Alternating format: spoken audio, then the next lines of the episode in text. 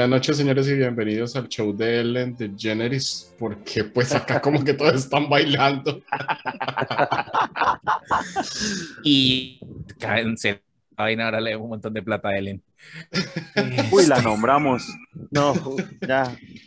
en vivo en, en BC o algo así. Buenas noches a todos, bienvenidos hoy de nuevo a este sábado slash domingo de grabación. Hoy no se nos fue la luz, ni en ninguno de los primeros, segundo, tercer mundo, así que vamos bien. Buenas noches a todos. Buenas noches. Por ahora, buenas. Y hacer la aclaración que, que se le fue la luz fue al del primer mundo. Sí. Que vivo como en el último mundo donde se va la luz todos los días. No, pero sí Lo que pasa es que en Usted esa es el zona, único. Usted es el único zona, que le ocurre irse a vivir con los osos polares. tocándole a la ventana, diciéndole, ¿tiene un segundo para hablar de Coca-Cola? Creo que el problema era que había que pagar el recibo, pero bueno, este podcast nos ayudará con eso. Bueno, señores, buenas noches. Hoy, hoy vamos a, hoy empezamos mentiras, verdades y otras y otros cuentos con un tema muy interesante que es la percepción de la realidad. Eh, voy a saludarlos, eh, empezando por cada, por, por el de más arriba, y de una vez voy a hacerle la pregunta. Con eso después damos paso a arrancar el tema. Entonces, vamos, vamos a empezar con Eduardo. Hola Eduardo, buenas noches. Hola, yo porque soy el de más arriba. No sé, ahí es donde está por mi pantalla. Ah. Eduardo, la pregunta del día es, eh, ¿vivimos en una realidad o vivimos en un mundo ficticio? ¿Tengo que responder yo eso?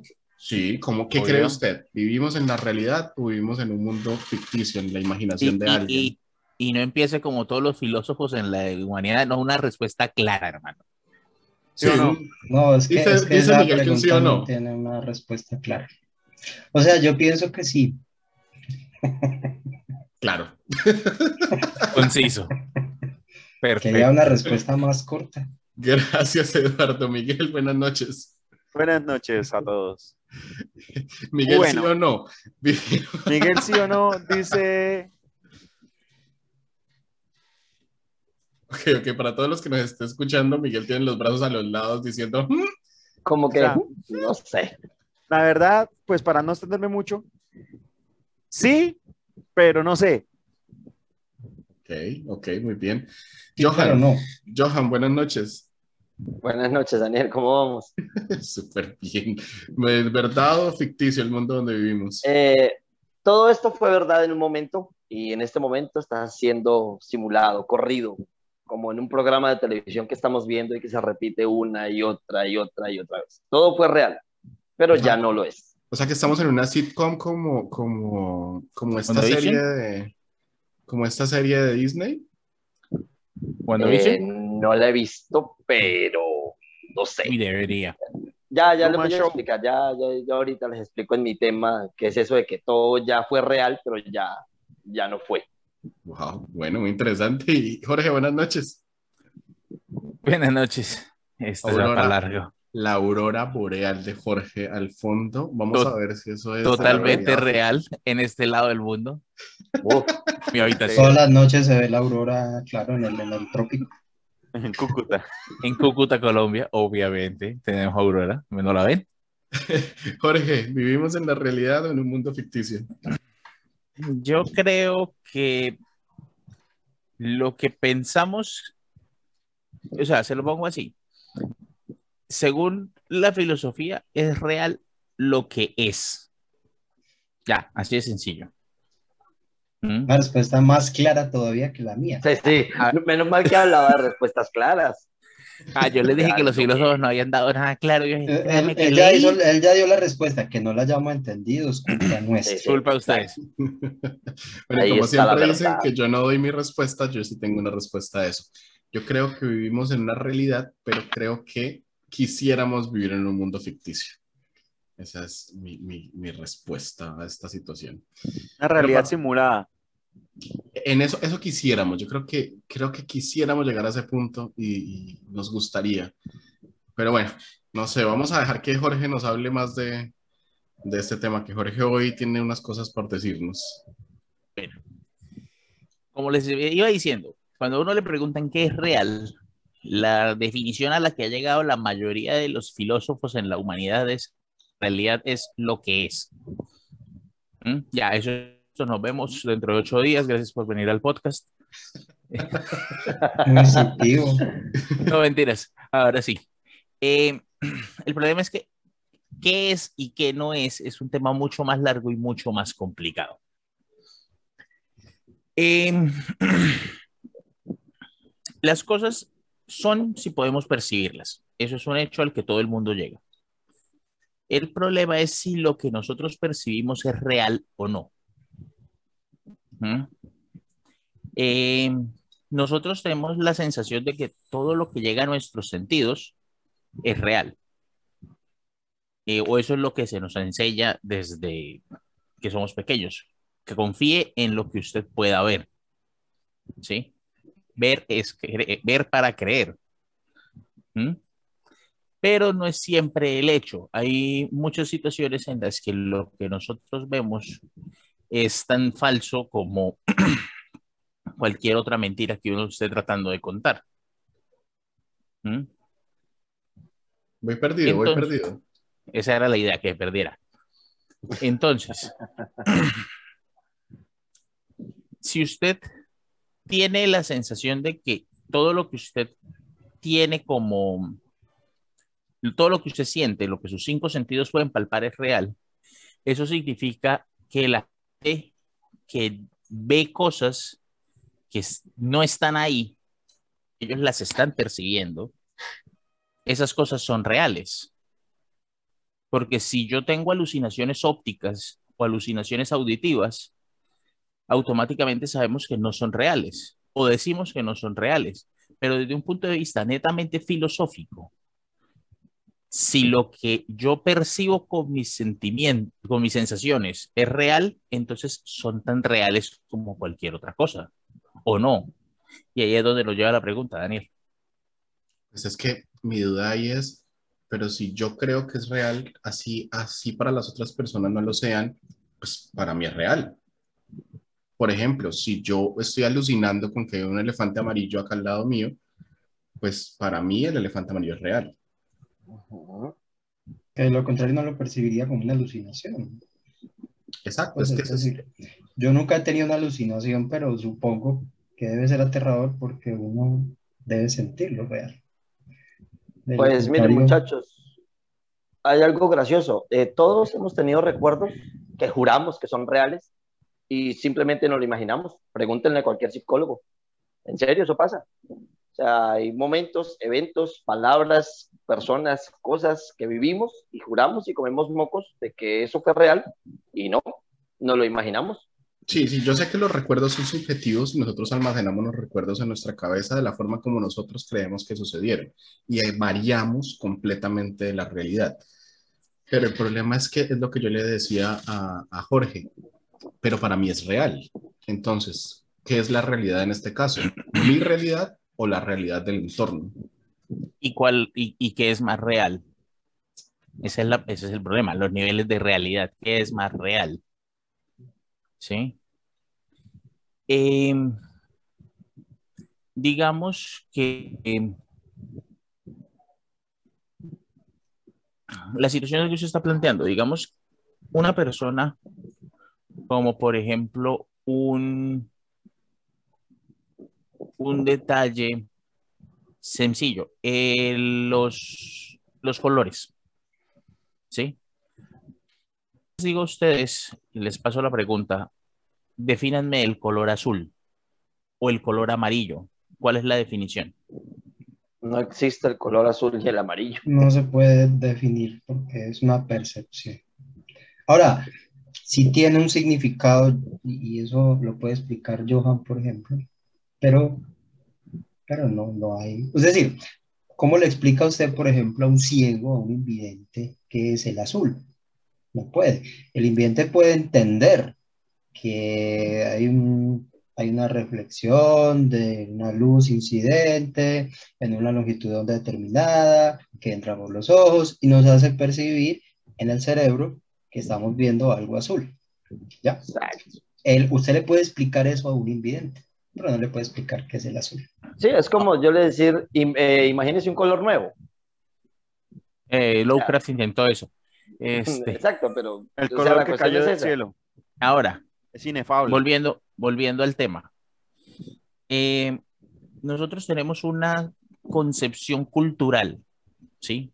Como cultura, como grupo, como personas, de qué es cada color, al menos las personas que podemos ver, ¿sí? Entonces, si yo pregunto, si usted le pregunta a un niño qué es el azul, el niño va a decir el color del cielo. ¿Qué es el amarillo? El color del taxi. ¿Mm? Pero es lo que decía que día Johan de que el lenguaje tiene mucho que ver con lo que es la realidad. Por eso. Pero entonces, ahora acá viene una nueva pregunta. ¿Cómo pueden estar completamente seguros de que el mismo tono que ustedes perciben como azul es el tono que yo percibo como azul? Bueno, hay, hay experimentos con los que se puede medir eso, Jorge. Hay experimentos con los que se puede medir eso, pero no de manera objetiva, no de manera objetiva.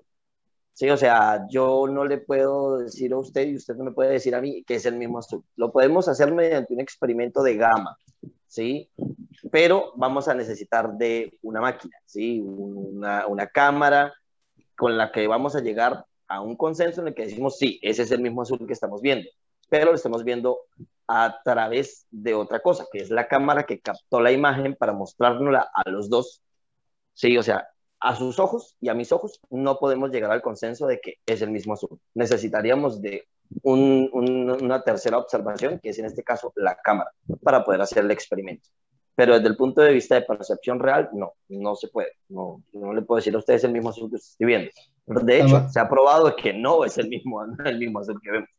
Además que Bueno. también es, es cierto que mm, es cultural también. Bueno, otra cosita, sí. aunque esto es, esto va a ser de pronto ser tenido en cuenta como algo, no sé, algo malo, pero hay algo muy básico. Las mujeres, por lo general, tienen una Uy. visión de una gama de 56 colores millones de... colores. Nosotros vemos azul, verde, rojo, amarillo, morado, blanco Es y negro. Para de contar. Colores primarios, secundarios y ya. Tráeme eso color magenta. Y uno, What? Pero, pero bueno, pero independientemente de la variación de los colores, porque sin, sin pensar que estamos viendo un azul rey, un agua marina o un azul cielo, yo pienso que los humanos tenemos la tendencia de ser, de creernos muy únicos. Digamos, yo como persona creo que soy único en el universo y que yo eh, soy sí, distinto a somos todos. únicos, ¿no? Sí, pero no como raza, es decir, yo puedo ser único como humanidad, pero no voy a ser único yo muy diferente a lo que es Johan, Jorge, Miguel o Eduardo. Podemos tener rasgos físicos distintos, pero básicamente tenemos una concepción muy parecida, genes prácticamente iguales. Lo que quiere decir que para lo que yo creo, mi azul es el mismo azul de Jorge o el mismo azul de Miguel. Y la base es porque biológicamente somos muy parecidos. Podrán haber mutaciones, pero no son generalizadas. Le, le dio al punto. Evolutivamente somos muy similares y pues hemos evolucionado para ver las cosas más o menos iguales. Es, es mi, es mi Bueno, yo tengo un experimento para que ustedes se den cuenta. Esto es un control remoto. Bueno, si si se deja ver. Sí, sí, uno lo, uno lo- lo oprimo yo para acá, para este lado, y no veo nada. Pero miremos con la cámara del celular. ¿Sí ven el bombillito? Sí, sí. Nosotros no vemos el, completo, el espectro completo. Nosotros estamos restringidos a una gama muy baja. Entonces, ahí es donde muchos esto, escritores, tanto de física como de ciencia ficción, llegan y, y dicen que como nosotros no podemos ver todo el espectro, nosotros nos estamos perdiendo de, un, de, una, de una cantidad de universo gigante. O sea, si esta cámara, que es de la del celular, si es capaz de detectar.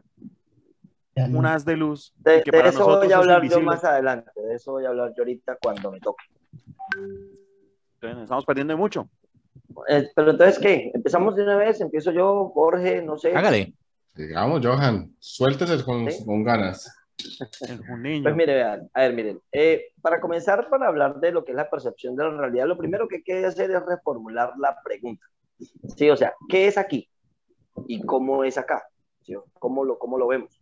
O sea, todos los seres vivos, ¿sí? O sea, todos los seres vivos que existen, todos experimentamos la realidad a través de los sentidos.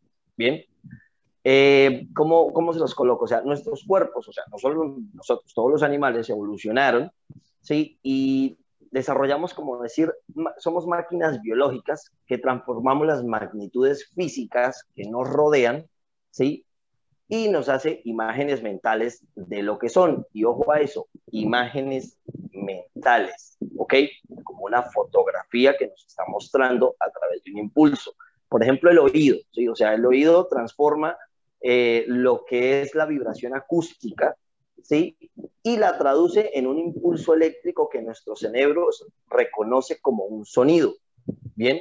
En el caso del ojo, ¿sí? O sea, este transforma lo que es la vibración electromagnética, ¿bien? Y en nuestro cerebro nos dice, esto es una imagen, está viendo tal cosa, ¿sí? En el caso del tacto, ¿sí? lo que tocamos, eso es lo que se le conoce como presión mecánica, ¿sí? Eh, yo, yo, tengo esa muletilla con el sí.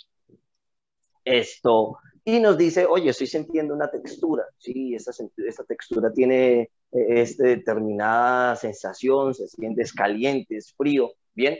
Entonces estamos hablando de que eh, nuestros sentidos nos muestran una realidad, ¿ok? Y así sucesivamente en 21 sentidos de los que está dotado el cuerpo humano, por ejemplo. Yo era los que pensaba que los caballeros del zodiaco me hicieron pensar que tenía cinco sentidos y el sexto, pero no, tenemos 21 sentidos en el caso de los humanos. Y ni hablar de, muchas otras especies. O sea, miren, miren este tema interesante. Hay especies que perciben, o sea, que ellos naturalmente ven cosas que nosotros no vemos. ¿Y qué? que, nosotros no la veamos no las hace real, ellos sí las están viendo, están viendo colores que nosotros no podemos percibir, el escuchando sonidos. Sí, exacto, o sea, están percibiendo sonidos que nosotros no podemos percibir, entonces ahí hay una realidad a la que nosotros no tenemos acceso, ¿sí? Entonces, ya desde el punto de vista físico, nosotros empezamos a decir, bueno, hay que empezar a ver de qué manera nosotros podemos definir la realidad que todos tenemos como objetiva, pero la verdad es que la realidad no es objetiva y ya les voy a explicar por qué. ¿Sí? A ver, nuestro cuerpo, sí, el cuerpo, o sea, en nuestro cuerpo habita una conciencia, ¿sí? O sea, lo que nos hace sentir a nosotros como el yo. Y eso que, para no alargarme mucho, porque pues me hubiese gustado que eso lo hablara un psicólogo, lo que es la autopercepción de lo que yo soy. O sea, para hablar de la percepción de la realidad, primero tengo que partir desde el punto de vista de cómo me percibo a mí mismo. ¿Qué tipo, o sea, quién soy yo como persona? y después si me digo, ¿y qué es esto? ¿Sí? O sea, primero yo digo, o sea, vamos a decir que despertó nuestra conciencia y lo primero que nosotros decimos es, ¿qué, quién soy? Y luego, ¿qué es esto en lo que estoy? ¿Sí? Serían las dos preguntas más básicas que se hace una conciencia que despierta. Bien, ahora, analicemos esto. Eh, la realidad que nosotros observamos, ¿sí? es lo que, se le, lo que decía Miguel hace un rato, o sea, es eh, campos de indeterminación cuántica excitados, ¿sí? Se determinan a sí mismos a través de leyes probabilísticas que apenas nosotros empezamos a entender, pero sabemos que la realidad se decanta cuando se observa, ¿sí? Pero hacer una observación es hacer una medición de algo y al medirlo lo cambiamos. Ya les voy a ir adelanto hablando poco a poco como para no no, no, no empezar a, a, dilucidar en un tema y el otro y no perderme. Ahora, miren, los sentidos eh, no captan la realidad como tal, como le digo, son filtros que nos dan sensaciones de lo que es real, ¿sí?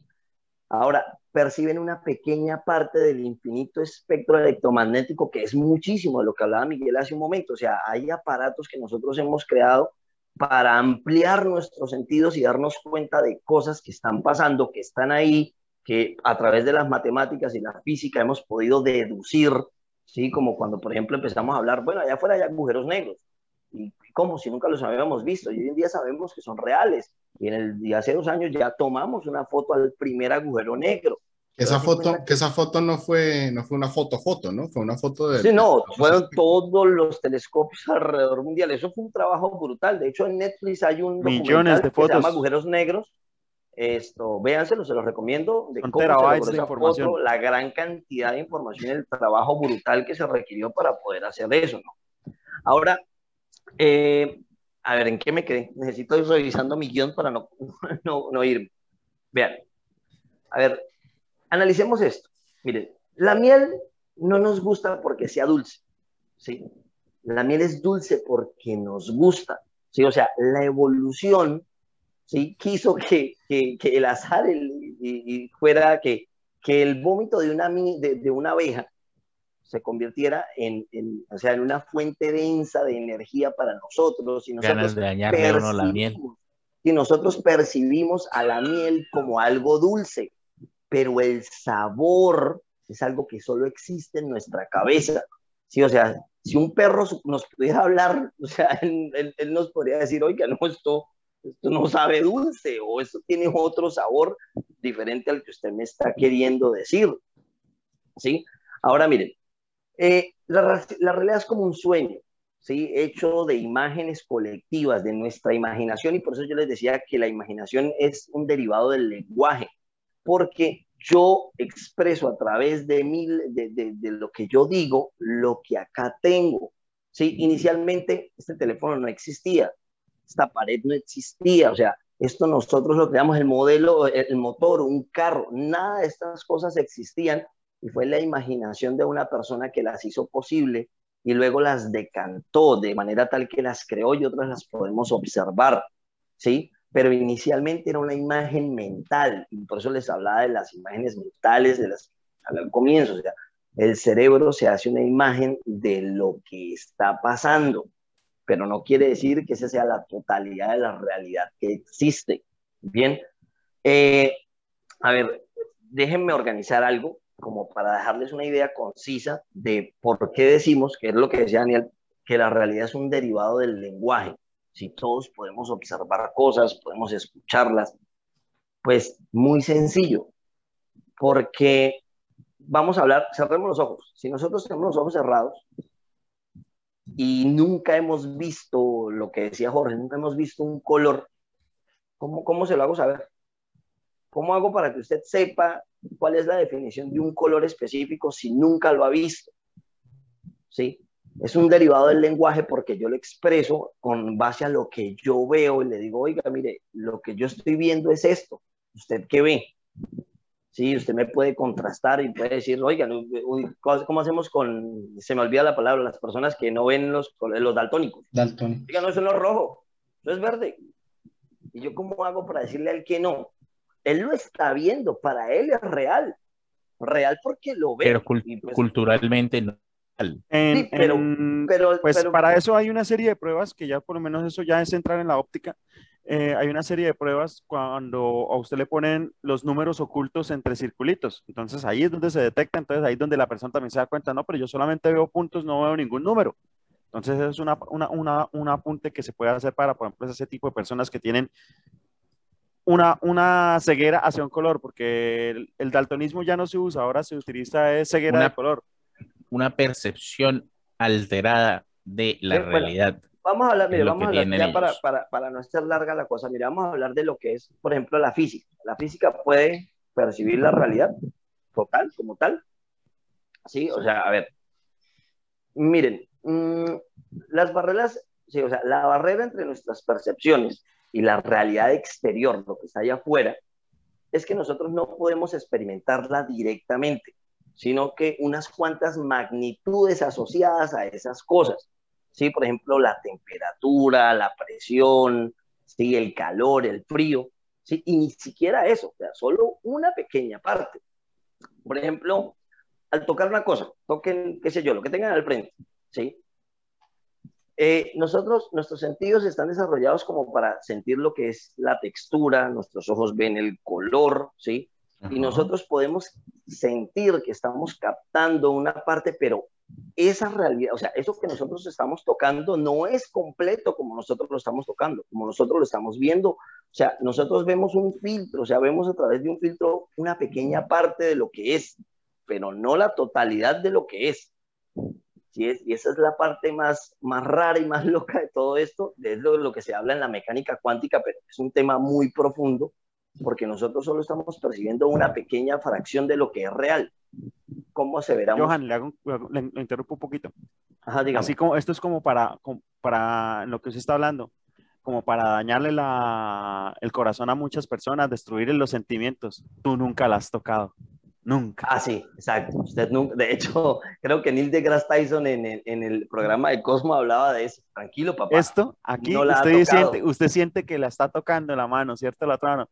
Sí, no. pero no. Sencillamente No lo que está están tocando. tocándose son los dos campos magnéticos de los electrones de los electrones de este dedo con los electrones de este dedo, así que tú jamás la has tocado.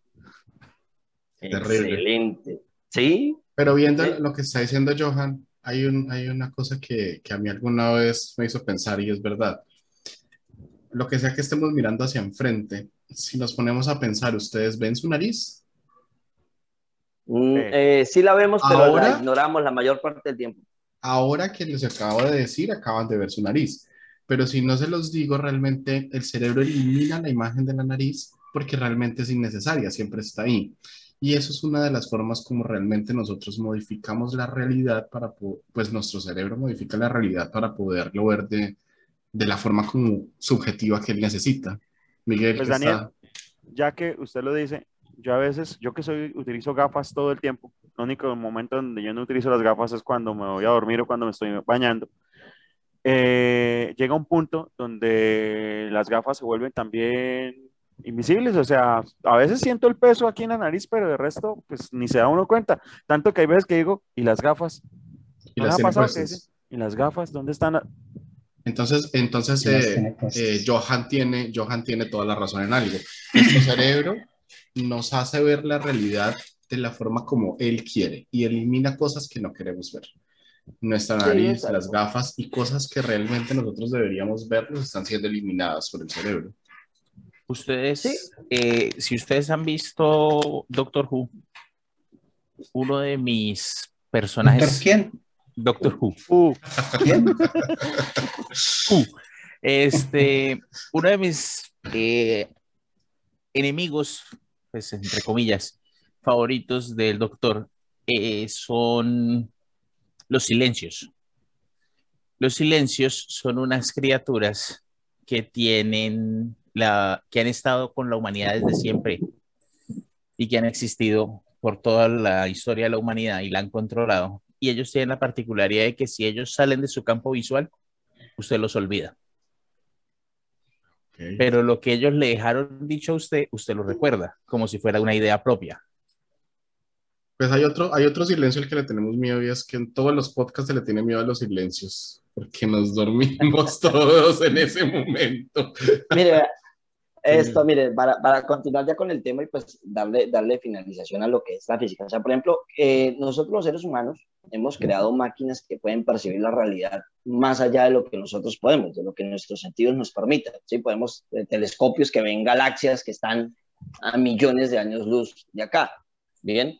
Y podemos, eh, tenemos creado microscopios para ver átomos que nos... De hecho, eh, esta semana, el miércoles, técnicamente se pudo medir la distancia de un cromosoma. O sea, eso es una cosa supremamente impresionante, o sea, a lo que estamos alcanzando a ver, ¿sí? Desde el punto de vista del sentido de la visión. O sea, estamos viendo a, estamos viendo a niveles macroscópicos y a, y a niveles microscópicos para los que nuestros cuerpos no han evolucionado y nuestro cerebro no puede entenderlos. Esto es una parte de la realidad que se nos escapa. Y la cuestión es esa, ¿cómo entendemos algo?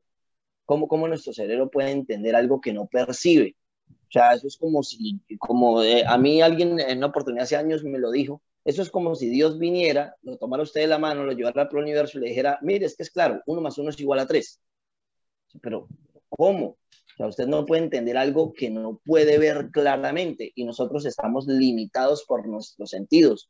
Por eso cuando nos dicen, no, que es que la realidad es un derivado del lenguaje, es que esto que usted está viendo no es la realidad completa, uno se queda así a veces como Daniel, que uno se queda como que, no sé, este man está, esos brownies están muy poderosos, ¿sí? Pero la verdad es que sí es así, o sea, nosotros no percibimos la realidad completa y no solo no la vemos, vemos una, una pequeña fracción de lo que es real y nosotros nos acostumbramos a eso, para nosotros esa es la realidad.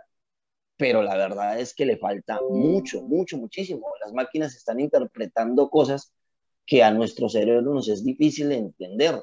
Y por ajá, diga. Ay, perdón, no, no, no quería interrumpirlo, solo, solo, solo Ah, quería ok, no. hacerle la pregunta Solo específica. estás, se estás tirando. No, no, no, o sea, era para cuando terminara, para cuando terminara el, la introducción, pero bueno, Ah, ok, le listo. interrumpí. Le pregunto, es que específicamente esa pregunta me, me ha estado dando vueltas todo el día. ¿Por qué la realidad es un derivado del lenguaje? O sea, ¿qué es lo que hace que sea derivado del lenguaje? Ah, ¿por qué la realidad es un derivado del lenguaje? Pues muy sencillo. Mira, Dani. A ver, tú tienes en tu, en tu cabecita, tú tienes una percepción de lo que para ti es real, ¿sí? Cuando usted y yo nos reunimos a hablar, nosotros estamos contrastando su realidad con la mía, ¿sí? Estamos contrastando lo que es real para usted y lo que es real para mí. ¿Sí? Llegamos a un consenso todos de una manera muy sencilla. Yo estoy viendo ese carro, el carro es azul, y la mayoría lo vemos así. La mayoría lo vemos así. Pero la cuestión es que cuando nosotros nos hablamos de imágenes es, yo le estoy expresando por medio del lenguaje lo que yo en mi cabeza veo. Tenga en cuenta lo que yo le dije, es que nuestro, nuestro cerebro, nosotros lo que vemos es una sesión, una secuencia de fotogramas. Nosotros, lo, nosotros estamos viendo como cuando hacemos un montón de, de, de figuras en un cuadernito, en, en hojas y hojas, y empezamos a pasarlo de manera rápida. Nuestro cerebro capta la realidad de esa forma, por medio de fotogramas. Sí. Nosotros estamos acostumbrados que lo vemos como que es un video, como que, o sea, que fluye del pasado al futuro de una marcha incesante que no para, pero es que ni siquiera el tiempo es real desde ese punto de vista, o sea, ni siquiera el, el tiempo ni siquiera se percibe de esa forma, nosotros lo percibimos así, pero es que el tiempo, la física ha demostrado que perfectamente puede ir hacia atrás. Perdón, Johan, es... pero, pero, pero, pero ahí dónde viene el lenguaje. Ah, exacto. ¿Cómo, cómo les, o sea, cómo, por qué decimos que la realidad es un derivado del lenguaje? Porque la única forma en la que yo le puedo expresar a usted que lo que yo estoy viendo es lo que veo, como dice Jorge, la realidad es lo que es, es por medio del, del, del, de lo que le digo. ¿Cómo? O sea, no, no hay otra forma en la que yo se la puedo explicar. O sea, solo el lenguaje le puede decir a usted lo que para mí es real es esto. Esto que yo le estoy contando, a usted le hace imágenes mentales. Yo usted le digo, eh, piense en un elefante violeta. Y usted se puede hacer la imagen mental de eso, por lo que yo le estoy diciendo. O sea, usted se puede crear una realidad dentro de su cerebro por lo que yo le digo. Por eso decimos que la realidad es un derivado del lenguaje. Y cuando nos reunimos a hablar entre todos, hacemos esta realidad en la que vivimos. Pero no se puede tomar de manera literal, porque es que las cosas no se crean de la nada. O sea, si fuera Dios, yo diría, no, y hágase la luz. Y se hizo. Sí, pero dése cuenta, mire lo gracioso, ¿no? O sea, Dios dijo, hágase la luz. Y se hizo, ¿no? Yo que yo soy ateo, pero estamos anteponiendo que lo que Él dijo le dio una imagen real a algo, desde el punto de vista de que la luz es la que permite la, la existencia, porque sin luz no habría nada. Y de, de, por ahí es donde se explica lo del experimento de la doble rendija, que cuando no se está observando, se puede, o sea, la realidad se puede compartir, eh, comportar Comportar. como una onda y que cuando es partícula. observada se comparta como, se comporta como una partícula, o sea, que se decanta en la realidad, o sea, de manera tal que cuando yo observo, la realidad se decanta. Cuando yo miro en la caja, veo si el gato está vivo o está muerto. Pero esa observación es lo que hizo que el gato estuviera vivo o muerto, no si había veneno o si había incluso gato. Mientras está la, la, ventana cerrada, tanto el gato, el gato está en los dos, los dos estados. Exacto, tanto el gato sí. está vivo pero, y muerto a la vez. Pero ustedes, son, ustedes son conscientes que el, la idea de Schrödinger era burlarse de eso y no que sirviera de ejemplo, ¿no? Sí, sí y, un amigo, y un amigo de, de Schrödinger, Eugene Bickner, sacó una hipótesis que también esto empezaba como una burla de Schrödinger y terminó siendo algo factible. Sí, miren, miren, esto. No, que, yo, les quiero, digo, yo, les quiero, yo, les quiero, hacer porque una, por culpa de Big Bang Theory la gente no, no, no entiende que Schrödinger estaba mamando gallo. Esto, yo les quiero hacer una anotación. Esto, a mí, a, hace, unos, hace un tiempo estaba escuchando a alguien que decía algo así como, pónganse una tarea, traten de imaginarse algo sin lenguaje, sin, sin poderlo explicar, sin, sin hablarlo, sin el lenguaje como tal. Eh, es casi imposible. Es decir, para mí es imposible imaginarme algo sin, sin utilizar el lenguaje. Lo que, lo que va muy conectado a lo que dice Johan. Definitivamente eso, el lenguaje está conectado con la realidad y es casi imposible expresar la realidad sin el lenguaje. Lo que no entiendo bien es cómo se deriva uno del otro, quién fue primero el huevo o la gallina, pero, pero sí tiene una, una conexión lógica esta situación. Bueno, mira, ya para terminar yo y para que siga otra persona y dando eh, ahí donde va la respuesta de lo que usted preguntaba primero, de qué es lo que es real, qué es la realidad. ¿sí? O sea, lo escribí porque créame, soy, soy mejor escribiendo que, que hablando así. Sí, o sea, miren, vean, la visión más, más radical, ¿sí? Y ojo que digo radical, ¿no? No me van a tratar de loco, ¿sí? Es que la realidad, desde el campo de estudio de la física, es que la verdad no existe, ¿sí? La verdad es algo que nosotros creamos. Eh, es como decir que nosotros creamos mapas y sus reglas, o sea, es, entiéndanlo así. Vamos a decir que mm, la física es como el mapa, pero no es el territorio. O sea, entiéndanlo así. O sea, yo digo, digo, aquí hay una isla. Y la isla, o sea, sabemos tiene montañas, ríos, esto, aquello y lo otro. Y nosotros hacemos un mapa. La física es el mapa de esa, de, de, esa, de esa isla, pero no es la isla. Es la única forma que nosotros tenemos de, de seguir lo que está sucediendo y hay muchas visiones de la realidad desde el punto de vista filosófico, psicológico, psiquiátrico, incluso porque los loquitos también tienen su propia realidad, ¿sí? Y, y, eso no la hace falsa. O sea, lo que usted decía, ese man está viendo un dragón, para él es real porque él lo ve y esa persona vive atemorizada. De hecho, estuve leyendo hace algunos años que hay un síndrome de unas personas que tienen una desvariación psicológica y esas personas literalmente no se mueven porque ellos se ven literalmente rodeados de monstruos todo el tiempo. Y hay una canción de Fito Páez que habla de eso. Esto, señores, eh, tenemos un problema técnico en este momento. Eh, les voy a pedir que me esperen un minuto, vamos a hacer un pequeño corte y un comercial. Vamos a ver cómo sale eso. ya volvemos en un minuto, señores. Muchas gracias. Listo. Mentiras, verdades y otros cuentos. Si ustedes ven que algo de lo que estamos hablando se refleja mucho en su personalidad o en algo de lo que han pensado, recomendamos que visiten a su psicólogo, psiquiatra o chamán de confianza. Y volvimos, volvimos, volvimos con Johan que nos estaba cerrando el tema y yo, yo creo que estuvo muy interesante el tema de Johan. Definitivamente la percepción de la, de la realidad arranca desde un punto físico Johan, Johan empezó por el final porque, porque yo, a mí me hubiera encantado que Johan, con su conocimiento de física, acordándonos que es un estudiante de doctorado en física, eh, nos, nos agarrara nuestras teorías de lo que vamos a hablar y, y, nos, y nos diera tres vueltas. Pero lo invitamos a que cada vez que digamos alguna borrada nos diga, no, no, no, no, no, no, no. Según Schrödinger o quien sea, Cualquiera de esos chorizos. Y, es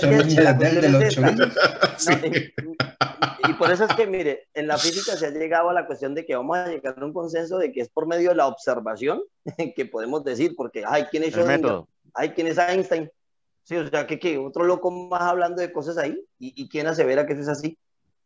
La tecnología, la tecnología lo respalda. Exacto, exacto. lo respalda las observaciones. Exacto. Bueno, el que sigue, dijo, el siguiente participante. Bueno, siguiendo con el cuento, ya que Johan lo estaba mencionando, lo de los loquitos, eh, hay una cosa que es muy curiosa al respecto de qué es real y qué no, y es hasta qué punto, volviendo a la percepción, es la realidad es, es cultural, ¿sí? lo que la mayoría de, de personas percibe es culturalmente real. ¿Sí? Si usted cree tener un dragón en el techo de su garaje, pero no puede probarlo, no puede medirlo y no puede sentirlo, entonces usted está loco. O es un hombre de fe. O es un hombre de fe. ¿Mm? Sí. ¿Por qué? Porque la única manera que usted puede decir es que hay un dragón en mi garaje, o hay un dios en el cielo, o hay un monstruo en mi armario, es si usted lo está viendo y para usted es un miedo real, o es una cosa real, o es un objeto real, ¿sí? La mayoría de la sociedad no lo entiende y lo va automáticamente a poner una etiqueta muy bonita que va a ser loco. Un método muy bonito que han encontrado algunos locos para salirse de la etiqueta, o al menos para ponerle le- eh, dibujitos a la etiqueta, es volverse artistas. Sí. Entonces, si yo estoy loco pero pinto mi locura, soy un genio. Ok. Muy interesante. Solucionado. ¿Mm? Pero, pero yo no sé, yo, yo no creo que, yo no creo que el loco se haga artista. Yo creo que más bien es al contrario, que el artista se vuelve loco. Y, y eso parte de una cosa sencilla, y es que normalmente los artistas, llámense actores, músicos, pintores, eh, escultores, tienen una conexión muy cercana con sus sentidos y aprovechan esa conexión cercana con sus sentidos para expresar las emociones de una forma distinta o que para nosotros sea más interesante. Entonces los actores eh, eh, se van al extremo de sus sentidos para poder llorar, para poder interpretar a otras personas eh, y hacerlo de una forma convincente. Entonces ¿O yo no, yo, sí, sí, bueno, hay No, unos no no. muestran sus sueños. es- o sea, es- como, por ejemplo. Como por ejemplo, a mí un, una- un- un caso de un actor muy bueno y muy malo, al mismo tiempo, todo envuelto en un solo paquete, me parece que es Nicolas Cage. Eh, si se vieron Community, Alpacas. Si se vieron Community, Alpacas. hay un capítulo que habla específicamente de Nicolas Cage. Es increíble como un actor puede ser el mejor actor y a la vez el peor actor. Tener las mejores películas y a la vez las peores películas. Alpacas. Estoy intentando recordar las mejores películas de Nicolas Cage. Uy, no Nicolas. Cage tiene unas películas buenas. A mí, a mí por lo Y menos. la última película que me gustó de él a propósito es eh, Temporada de Brujas. Ya de ahí para allá son... A mí El color que cayó del cielo me pareció una buena película. Eh, Ahorita no me Eh. recuerdo. Solo, solo me acuerdo de la. Ese es de Lovecraft. Es, es basado en una película de Lovecraft. También tiene... Lovecraft es una persona que aporta mucho, mucho a una percepción distinta. Pero pues más adelante. Muy Bueno, loco. Ya Entonces- llegamos. Yo quiero, yo quiero, yo quiero entrar con el tema de la locura, porque pues voy a hablar un poquito de artistas y locos, eh, que eso es como, como que lo mismo, están juntos. Eh, hay veces que los artistas utilizan, eh, un segundo que me ya. Hay veces que los artistas utilizan cosas externas para poder modificar su percepción de la realidad. Es así como, por ejemplo, muchos pintores, escritores utilizan drogas que los hacen percibir la realidad de una forma diferente y hacer unas obras geniales. Pero las drogas no es el punto en el que nosotros vamos a hablar hoy, sino más bien la locura. Entonces, de la locura yo quiero hablar más que todo de tres pintores. Esta locura se ve reflejada también en, no sé, músicos, actores y demás. Si solamente hablara de un músico que a mí me gusta y por el que quisiera tocar el tema, sería Kurt Cobain. Él tenía un, un problema de depresión y de bipolaridad. Para mí, no necesariamente un genio de la música, pero sí una persona que innovó en un género distinto y le pegó. Pero loco y depresivo, sí, era Kurt Cobain. Nirvana. El- el- Se suicidó, sí, estaba loco. no solo estaba loco, tenía una depresión terrible. Y de ahí para adelante, pero sí echan tenía otro bien- problema muy grave. Courtney Love. No vamos a entrar en esa No vamos a discusión. entrar en No esa vamos a entrar en esa discusión, por o sea, favor. está la locura y Courtney Love. Pero bueno, ya eso es para más allá. Y Yoko Ono. Perdón, es verdad, yo escucho a Yoko Ono en estos días. Bueno, voy a hablar de, no más adelante, sino más atrás, y voy a hablar de tres expositores de la locura, pero en forma artística, en pintura. Entonces, cuando nosotros pensamos en locos, de las primeras personas que nos vienen a la cabeza es Vincent Van Gogh. También un, un capítulo hermoso de Doctor Who de Vincent Van Gogh. Véanse Doctor Who, por favor. ok, ok, Doctor Who nos va a empezar a patrocinar a partir de ahora. No, la, BBC de Londres no nos está patrocinando, pero si están viendo esto, vean que podemos servir para algo. Ellos y pues todo ya casi. Eh, Vincent tuvo una vida bastante trágica. Si, si ustedes recuerdan, él nunca vendió nada de sus obras. Él, él era una persona relativamente pobre, es decir, no, no ganaba nada de lo que estaba haciendo, por lo que estaba haciendo, y vivía más que todo de su hermano. Adicional a esto empezó a, a tener unos problemas de bipolaridad y de esquizofrenia en teoría, porque pues es que ya eso fue hace mucho tiempo. Van Gogh vivió desde 1853 hasta el no- 1890. En sus pocos y cortos 37 años, señor, 29, fue, fue muy poquito lo que él vivió. o sea, 37 era una años. persona joven, joven. sí, sí era muy joven, pero ya, pero ya estaba medio deschavetadito. Si vemos Van Gogh en un principio hacía unas obras bastante regulares para la época, Eh, digamos que estaba por el ámbito del realismo. Sin embargo, conforme fue pasando el tiempo y su cabeza se fue desequilibrando un poco, ya empezó a meterle colores muchos más fuertes y ya cuando vemos el Van Gogh de la clínica psiquiátrica, porque si, si mal no recuerdo y si todos recordamos, él estuvo internado en la clínica psiquiátrica donde hizo muchas de sus obras, muchos de sus autorretratos y sobre todo la obra de La Noche Estrellada, que es la que todos creo que recordamos cuando pensamos en Van Gogh. Esta obra, La Noche Estrellada, fue, fue, fue pintada desde la ventana de una sala habilitada en, el, en la clínica psiquiátrica y hacia donde podía ver la, la ciudad de fondo. Se veía este árbol, no sé si recuerdan cómo se llama este árbol. Ay, Dios mío. Bueno, se veía el árbol que está a la izquierda y al fondo de la ciudad.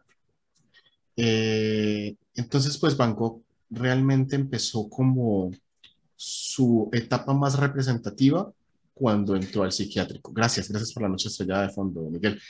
Esto, si se fijan, muchos artistas decían que estos movimientos arremolinados tenían mucho que ver con la forma como le estaba viendo la realidad en su momento. Algunos llegan a decir que Van Gogh veía la realidad como en esa pintura, con un movimiento muy extraño. Hay una película y esta película de Van Gogh de hecho es como una percepción de la realidad bastante de él con ese mismo movimiento entre todas las personas. Y si, si, si pueden, eh, hay una exposición de Van Gogh que viaja por el mundo, que es precisamente entrar dentro del mundo de Van Gogh. Todo este movimiento que se ve en sus cuadros, pero expuesto en las paredes de todas unas salas, donde podemos ver la percepción de la realidad distinta que en teoría Creo él que se llama 27 cuadros Bangkok, algo así, no recuerdo. Sí, es muy La buena. película. Pero es que no me acuerdo cómo es que se llama. 27 cuadros Bangkok, creo que es. Ah, no sé cómo hacer eso. Dame un segundo. Ya trato de hacerlo, Jorge, que me está pidiendo compartir pantalla. Y mientras tanto, Eh, favor, bueno, La verdad, la verdad, Van Gogh, Gogh tiene unos, unos esto, episodios bastante fuertes. Por ejemplo, lo de quitarse la oreja para poder di- dibujarla bien. perdón, pero el tema de quitarse la oreja está, está controvertido. No se sabe si realmente él se quitó la oreja para verla. o fue, Eso es- o eso es- fue eso una que fue. Oírla.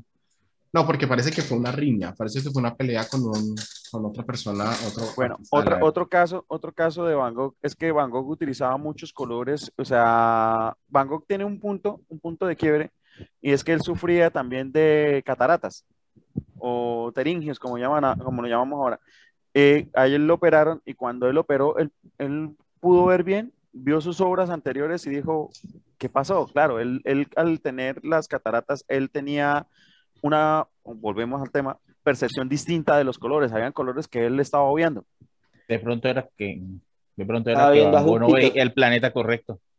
Bueno, otra cosa es que también, pues yo he escuchado, he leído, han pasado por mi mano algunos documentos donde esta- estas imágenes que están de fondo en este momento, que es esto, la noche estrellada, eh, son también muchas visiones que tienen los esquizofrénicos y algunos consumidores de LSD pueden llegar a tener visiones de este estilo. Entonces, eso es lo que, lo que aporta de que él no estaba completamente bien o no estaba Pero bien. para esa época no había LCD, si no estoy mal. nada más No, por eso, es los que no, actuales, no, no los me actuales. enorgullece, pero pues en nombre de la ciencia yo he metido LCD y yo no veo que las cosas se me derriten. Sí veo cosas raras, sobre todo con las luces, más que todo con las luces. O sea, uno ve una luz y como que de la luz se desprenden otro tipo de luces y colores, pero no es que vea todo así No, arremolinado. y sabiendo, y eso, sabiendo no. que estamos desvariando, pero igual esto, en mi fondo está la primera pintura de Van Gogh, que es bastante distinta a la, a la pintura que tiene Miguel Martínez. Esto, ah, bueno, Creo que todos tenemos cuando- algo de Van Gogh. Sí, cuando, Yo cuando no. yo era niño, yo recuerdo que me decían que si fumaba ah, o metía alguna droga iba a haber elefantes azules, por ejemplo. Pero eso nunca sucede. Realmente yo creo que este sí es un tema también de percepción, el tema de las drogas. Pero no consuman drogas. bueno, siguiendo, siguiendo con el tema. Yo iba, yo iba a hablar de de que una- sea nombre de la ciencia. Sí, yo, yo iba a hablar de Louis Wayne, pero quiero dejarlo de último porque hay una razón muy grande. Ustedes, voy a saltar de Van Gogh a, a un, a un cuadro más que a un artista. ¿Ustedes recuerdan el grito? Claro. Sí, claro. Ah, Ok, entonces voy a, voy a poner acá en el fondo. El grito del señor Burns. Ah, ya, no, ya no sé cómo poner mi fondo. Si alguien quiere poner de fondo el grito, me ayudaría mucho. Bueno, el Miguel. grito, Ya estoy el en proceso. Gracias. El grito fue. Dios mío, me, me- me disculpo con todo el mundo que estoy acá con un problema técnico horrible. No soy capaz ni de poner A mí se una- me cerró Zoom. Listo. Ok, ya tengo mi, ya tengo mi fondo del grito. Eduardo Munch, auto- autor del grito, nacido por la misma época de Van Gogh, porque casualmente las tres personas de las que voy a hablar hoy eran de la misma época. Todos terminaron en el psiquiátrico y todos tenían problemas. Tenía un problema bastante grande que era bipolaridad afectiva e hipocondria. El tipo se creía muy enfermo de todo, pero encima de todo tenía esta bipolaridad que lo hace tener eh, cierto tipo de alucinaciones. Pero aparte de todo lo que he leído con respecto a las enfermedades mentales de él, les voy a decir qué fue lo que él opinaba y escrito en su diario acerca de la pintura del grito. Y voy a citar. Cito, estaba caminando con dos amigos, luego el sol se puso, el cielo bruscamente se tornó color sangre y sentí algo como el toque de la melancolía. Permanecí quieto apoyado en una baranda, mortalmente cansado sobre el fiordo azul oscuro y de la ciudad, eh, perdón, y, y la ciudad, y de la ciudad colgaban nubes rojas como sangre. Mis amigos se fueron y yo me detuve, asustado, con una herida abierta en el pecho. Un gran grito atravesó la naturaleza. Si ustedes escuchan esto, ahí ya termino mi cita. Si ustedes escuchan esto, o al menos si yo lo escucho, lo primero que pienso es, este tipo tuvo un ataque de ansiedad y de... Y, Total. Y un episodio de... ¿Cómo se llama eso? Depresión. No de depresión, sino... Es, Psicosis. Esquizofrenia, parece eso. No, psicosis. Un, episodio de psicosis. psicosis. Tipo tuvo un episodio psicótico. Panic Attack, gracias. Un, un, un, un episodio de De pánico. pánico. No sé, los que sufrimos de ansiedad hemos sufrido episodios de pánico donde creemos que nos vamos a morir, que el mundo se va a acabar, A que el hambre. está cayendo encima. Esto se ve bastante claro en las palabras que, que él dice para este cuadro. A mí me da hambre, a mí también me da mucha hambre.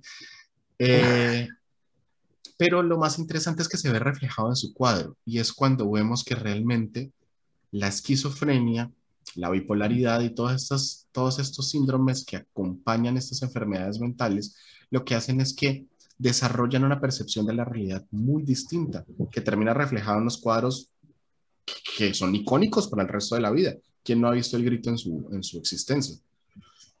Después, Eh, ha sido parodiado Los Simpsons ya. adicional, sí, sí, sí. Sus parodias, sí. Y ya para no alargarme, porque me alargué demasiado, solamente voy a hablar de un referente en la psiquiatría, Louis Wayne. Pero a este sí le voy a poner una fotico porque si no, no van a saber quién es. Yo no sé si alguna vez ustedes vieron un artista que hacía gaticos, que solamente se dedicaba a pintar gaticos, ¿no? Está ahí mi. Ah, Ah, ya sé cuál es. Louis Wayne. Ok, Louis Wayne, que también, también vivió para la misma época de Van Gogh. Se vivió entre 1860 y 1939. Él sí vivió una larga vida, 79 años. Murió. eh, que está clínica- cosas el gato. murió en una clínica psiquiátrica en la que duró sus últimos 15 años, eh, pero su enfermedad psiquiátrica tuvo una historia. Él, él empezó a dibujar gatos, así como Botero empezó a dibujar gordas. Él lo hacía eh, como su marca personal y se lo pedían. Sin embargo, su esposa de la época enfermó de cáncer y él empezó a dibujar gatos alegres para poder alegrarle la vida a su esposa. Eh, esto continuó así por una época hasta que lamentablemente la esposa falleció. Él entró en un cuadro depresivo, pues apenas, apenas lógico. Pero haciendo un paréntesis, dicen que el tipo sufrió de toxoplasmosis, esta enfermedad que da por la...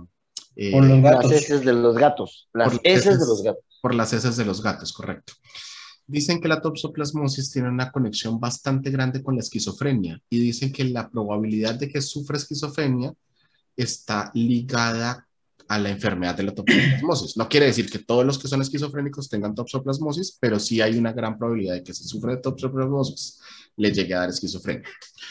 El caso es que el hombre empezó a sufrir esos ataques de esquizofrenia hasta que definitivamente lo tuvieron que internar en una clínica. Pero lo más representativo de él, y es por lo que utilizan los psiquiatras esta apreciación, es por lo que les voy a mostrar al fondo.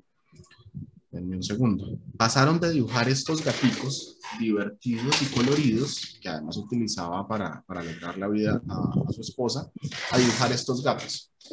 Si se fijan, tienen los ojos saltones y unos colores bastante fuertes.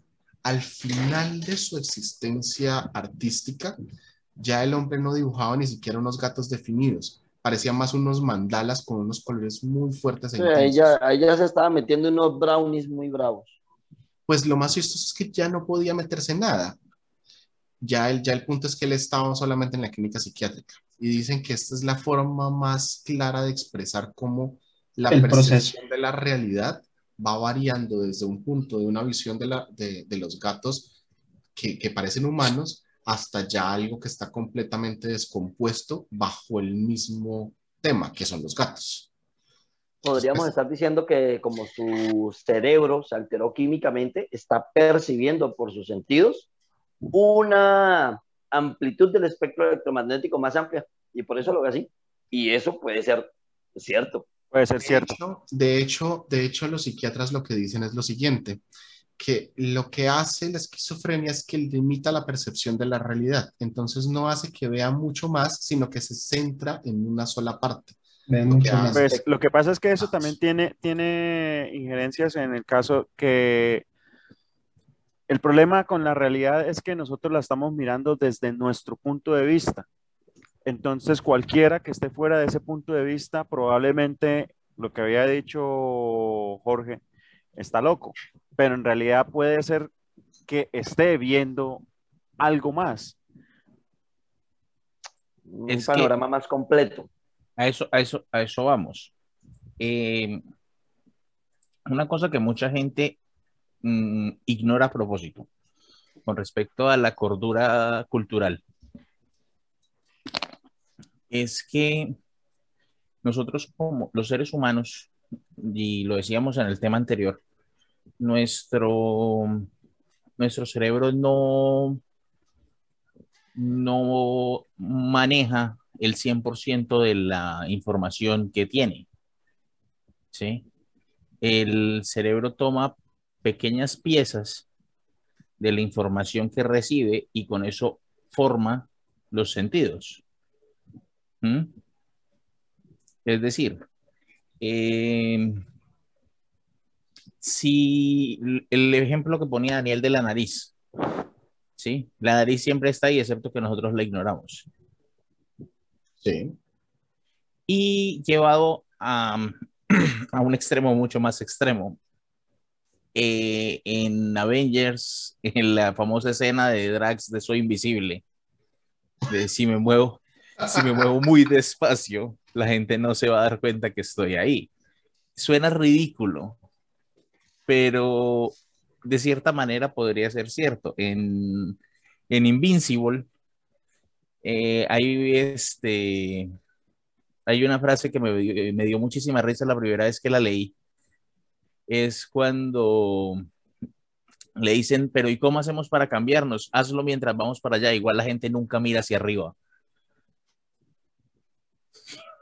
Sí, o sea, los superhéroes perfectamente podrían cambiarse mientras vuelan. Estar completamente, Superman podría estar perfectamente desnudo mientras vuela y se pone el mameluco ¿Y quién lo va a mirar? Nadie está mirando hacia arriba, la gente está muy ocupada mirando hacia el frente. Tiene razón, no, bueno, hay telarañas y no las había visto. Bueno, bueno, oh, mire, ¿sabía usted que los cerdos son uno de los pocos animales que no pueden mirar hacia el cielo? Yo pensé, que, yo pensé que no podían volar o si podían volar. Yo iba a decir, no, ah, pues pueden volar, no sé, hay que meterlo en una catapulta a ver si vuelan.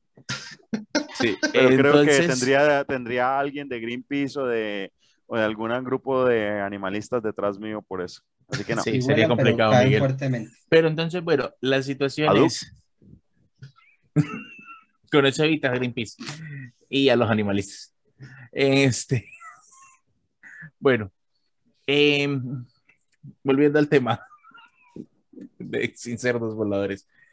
Entonces, eh, mucha gente en literatura, sobre todo, tiende a, a decir que los sentidos no son, puede que sean una fuente confiable de información, pero no es algo en lo que queramos recibir toda esa información. ¿Sí?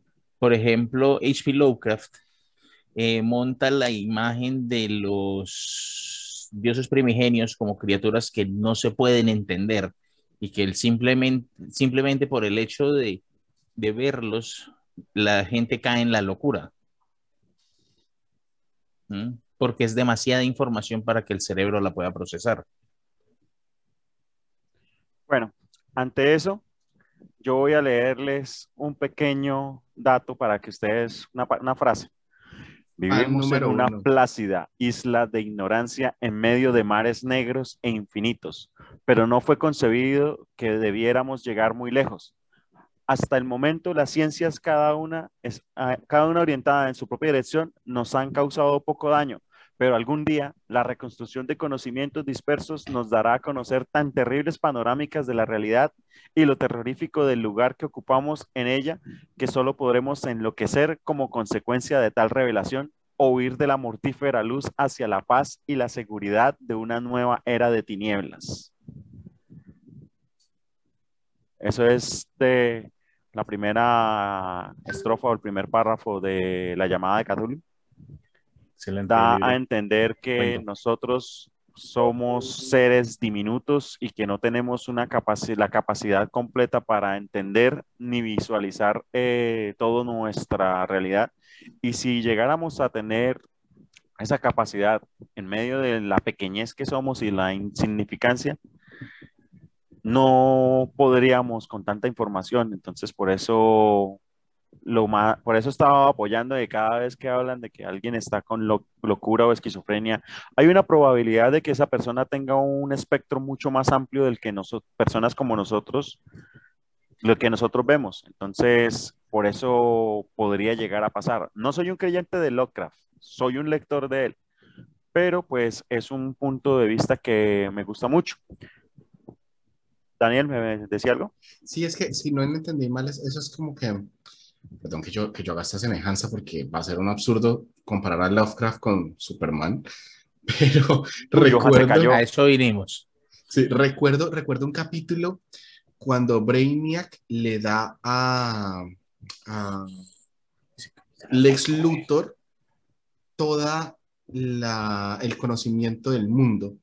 Y Lex Luthor obviamente no puede con eso. En algún punto trata de, de controlarlo, pero no puede y se, se enloquece.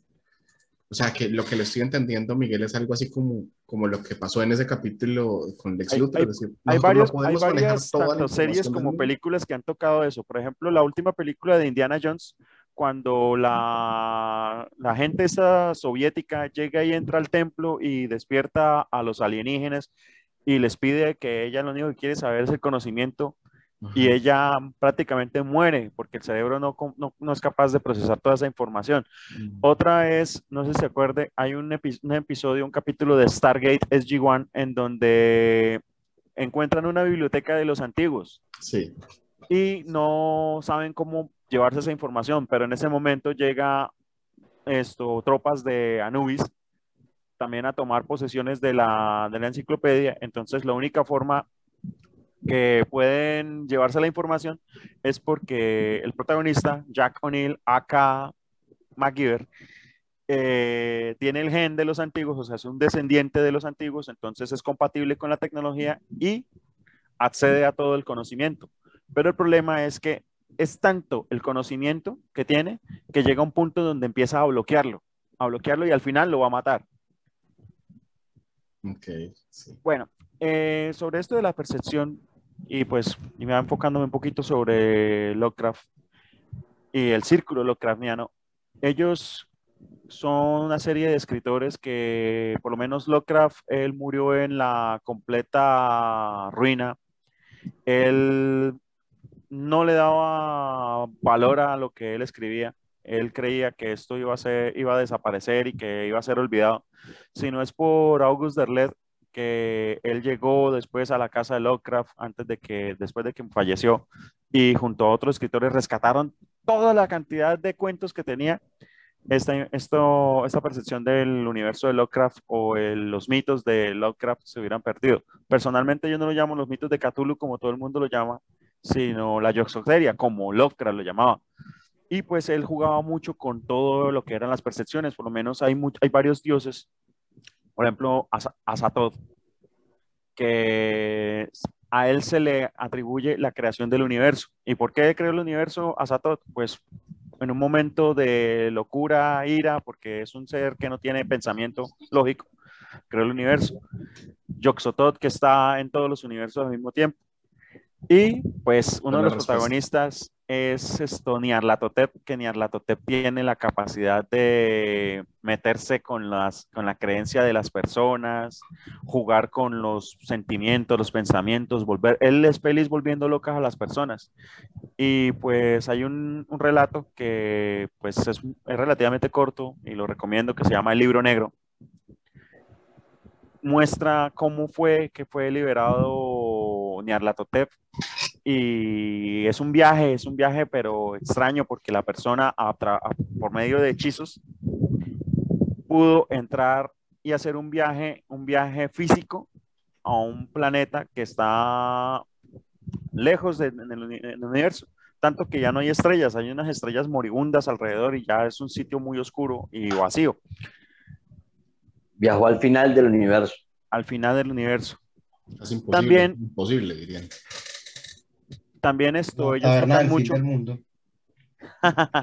también ellos tocan mucho el... El restaurante del fin del universo. Ellos tocan mucho el tema que... ¿Pero qué dijo Eduardo? que viajó a la taberna del fin del mundo. Taberna del fin del mundo, sí la conozco.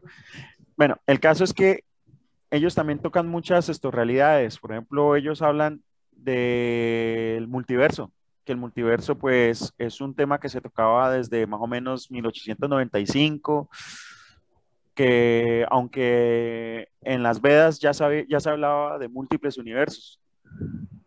Por ejemplo, hay seres que atraviesan los, los, los, campos de la realidad por las esquinas, que no sé si hayan escuchado Los perros de Tíndalos, que es una obra escrita, escrita por Frank Belknap, y es una persona, relata el cuento de una persona que por querer conocer más de lo que quería, por medio de la magia, o sea, por adquirir mayor conocimiento, terminó llamando la atención de unos seres extraplanares, que al final eh, lo mataron. El cuento, el cuento termina con una persona que se encontraba muerta, desnuda, con una baba encima del cuerpo. Ya, o sea, en sí nadie puede decir que fueron, fue devorado porque el cuerpo estaba ahí, pero los perros lo que llevaron fue, se comieron el alma. Entonces, hay muchas, muchas, muchas, esto, en la, en la literatura, hay muchas personas que han escrito cosas que tienen que ver con la diferencia de la realidad, o sea, las diferentes realidades y pues hasta en en la, en la serie de televisión sale mucho.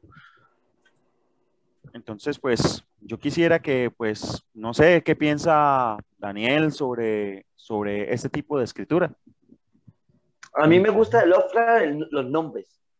Los nombres, o sea, qué nombres tan bacanos los que saca, o sea, cómo los crea el Pronunciables. Sí, pues, la verdad, la verdad, él contaba en las cartas que él soñaba con el nombre y lo, y lo escribía. Y en el, caso, en el caso práctico de Niarlatotep, es que había un mago que se hacía llamar Niarlatotep. Entonces esto llegó a dar esto en, el, en Providence, llegó a dar una como su show y Clocra llegó y dijo, ahí está el nombre que está buscando. Ya, no debía ser un mago muy famoso, ¿no? Porque, no, pues, es más, si invitemos a Niarlaco, ¿qué? ¿Cómo? No, no, Conocemos a Niarlato como el dios, el dios primigenio, pero el dios exterior, porque Niarlato es un dios exterior. Pero no como el mago que era. A- al tipo le pasaba lo de Shield al comienzo, que tenía el nombre en Shield, que tenía un nombre súper larguísimo y cada vez que la gente Colson decía el nombre y todo el mundo, ¿no tiene un nombre más corto? Y sí, sí, estamos trabajando en eso. Esa- ese ese easter egg de la gente Colson en las primeras tres películas me pareció genial. Ok, pero, pero, pero partiendo, pero regresando al tema de la percepción de las realidades, si no lo entendí mal a Miguel, eh, uno puede llamar a seres extraplanarios, según Lovecraft. Y Según es algo que yo sí. estuve, es algo que yo estuve hablando con alguien. Eh, extraplanarios. Son Sí, los que son extremadamente planos. No, que son También. de otros, de planos universos. exteriores, extraplanares. Perdón, gracias. Y entonces esto, estaba, estaba hablando con un amigo que precisamente me hablaba de eso y me decía que ver fantasmas, como tomándolo por la percepción de la realidad, básicamente puede llegar a ser estar viendo personas de otras dimensiones o extraplanares. Muchas personas creen que estas eh, situaciones que son como de mitos y leyendas, fantasmas sobre todo, o, o apariciones extrañas, tienden a ser posiblemente personas que están en otras dimensiones que de vez en cuando logramos ver de a poquiticos. Es un buen Será. tema para otro. Y por lo menos, por lo menos teniendo en cuenta lo que Yo recomiendo que lo paranormal lo dejemos para otro eh, porque Daniel, hay precisamente tela. la persona que acuñó el término multiverso es un psicólogo, William James, en 1895. Y, fue, y después fue acuñado también como en la cosmología, en la física, en la astronomía, fisiología, psicología, y los cómics. los cómics, más que todo los cómics. Marvel es bravo en eso. Y luego toda la gente solo conoció los cómics. Sí. Sí, ya solo conocemos. Lo que suele Y- pasar. Y desde el punto de vista de la es ciencia, que los literalmente cómics- ya lo de la lo- cuestión de otras dimensiones está quedando como que no. Está eso muerto ya. no, Pues muerto no, ¿en muerto, muerto no, porque, porque Sí, por lo sí, menos, en serio, por lo- no, muerto no. La ciencia, la ciencia lo que hace, a, a menos de que compruebe lo contrario, pero es que el problema es que no podemos comprobarlo. No, lo que pasa es que queda a un lado. Eso pasó con la mecánica cuántica al principio. La mecánica cuántica se tocó por primera vez en 1900 y fue dejada de lado hasta más o menos 1920. En 1920 empezaron a, a tomar, a tomar en cuenta muchas, muchas esto, hipótesis, teorías que se, se están convirtiendo en leyes, pero después otra vez quedó ahí quieto. O más, empezó la, la, la, la teoría de cuerdas, empezó a, a surgir en esa época, pero quedó en el olvido. Entonces, ahora, em, hasta más o menos 1970, 80, empezó a tocarse la teoría de cuerdas y que empezó como cinco teorías diferentes hasta que John Whedon cogió y le dio la, el, el toque que era. La- yo solo puedo la- decir, yo solo puedo decir una cosa. El que más está estudiando actualmente física es Johan. Entonces, pues sí puedo decir que, que al que menos él tiene, es verdad. Sí, no, o sea, eso. Sí puedo decir que eso, él o puede sea, tener una realidad parcial. Pues sí, la o sea, verdad, la que verdad, de ese- la ese- cuestión de cuerdas y supercuerdas es que, mire, es que hablar de, de dimensiones, o sea, es, es hablar de un espectro, de, de- de un amplio espectro electromagnético más grande del que nosotros no tenemos percepción. Y antes decíamos, no, es que eso es otra dimensión. No, no es que sea otra dimensión, simplemente es que nosotros no lo captamos y ya a medida que estamos creando tecnología que sí la está captando, decimos, ah, no era una dimensión, es que nosotros no alcanzábamos a verlo, ni a niveles microscópicos, ni a niveles macroscópicos. O sea, cosas que se asumieron como que son de otra dimensión y nunca las vamos a ver, en este momento ya las estamos viendo. Sí, o sea, técnicamente ya estamos viendo, a, ya estamos viendo realmente, ver átomos. Es que eso es una cosa de los modelos. O sea, nosotros, por ejemplo, piensen en, eh, eh, recuerden eso, piensen en la cadena de ADN, todos la hemos visto, pero eso es un modelo matemático, o sea, así no se ve. Piensen en un átomo, como nos lo mostraron en el colegio. Eso es un modelo matemático que expresa matemáticamente cómo se vería, o sea, cómo nosotros lo veríamos. Hoy en día realmente ya lo estamos viendo. Hoy en día ya de verdad lo estamos viendo. Eh, coloquen allí, por ejemplo, cómo se ven los átomos de verdad. Y ahí le van a mostrar fotos de, o sea, de máquinas que los están captando como son. y no son otras dimensiones, simplemente son aspectos de, eh, del amplio espectro electromagnético que nosotros no podíamos ver. Pero, pero esto Pero- ya está comprobado porque es que pasamos de ser, pasamos de ser esto un universo posible o múltiples universos posibles en los que salían hace tal vez un año una noticia que decía que no había un universo en el que el tiempo iba al revés. Es que esa, mire, es que estamos hablando de esto, solo hay dos universos. Este 30 y el segundos porque vamos a hacer un corte, un segundo, Bueno, unos listo. 30 O segundos. sea, te- técnicamente hay dos universos, este y el espejo, no hay más. Uno en el que el tiempo va hacia adelante y otro en el que el tiempo va hacia atrás. O sea, que usted está diciendo que va a ser más o menos como esta serie de Netflix. eh, No la he visto. Oh, Dios, Stranger Things. La parte de arriba del otro universo. No, no la he visto. Oh, Dios, modo. por mí, por Dios, por Dios. Bueno, señores, vamos a hacer un corte y nos vemos en un minuto. Está muy chévere la, la conversación. Muchas gracias. Escuchan Mentiras, Verdades y otros cuentos en Spotify. Precisamente. Bueno, señores, volvimos. Y quiero decir solo dos cosas antes de que arranquemos porque está buenísima esta conversación. Ustedes no se dieron cuenta, pero cuando no estábamos grabando esto se puso bueno. Creo que se desinhibieron todos y empezaron a pedir fuentes y dijeron que la fuente más buena es la fuente de los deseos y mejor Arial digo, 12, Arial 12 es la lo único fuente. que les puedo decir es que eh, vamos a tener nuestras redes sociales de las que ya tenemos TikTok, búsquenos Mentiras, Verdades y otros cuentos en TikTok. También tenemos YouTube, Mentiras, Verdades y otros cuentos. Y próximamente Facebook y Twitter en donde vamos a colgar todas las fuentes de todo lo que estamos hablando en este podcast. Ahora sí. A Jorge y a Miguel bailando. Bueno, Claro.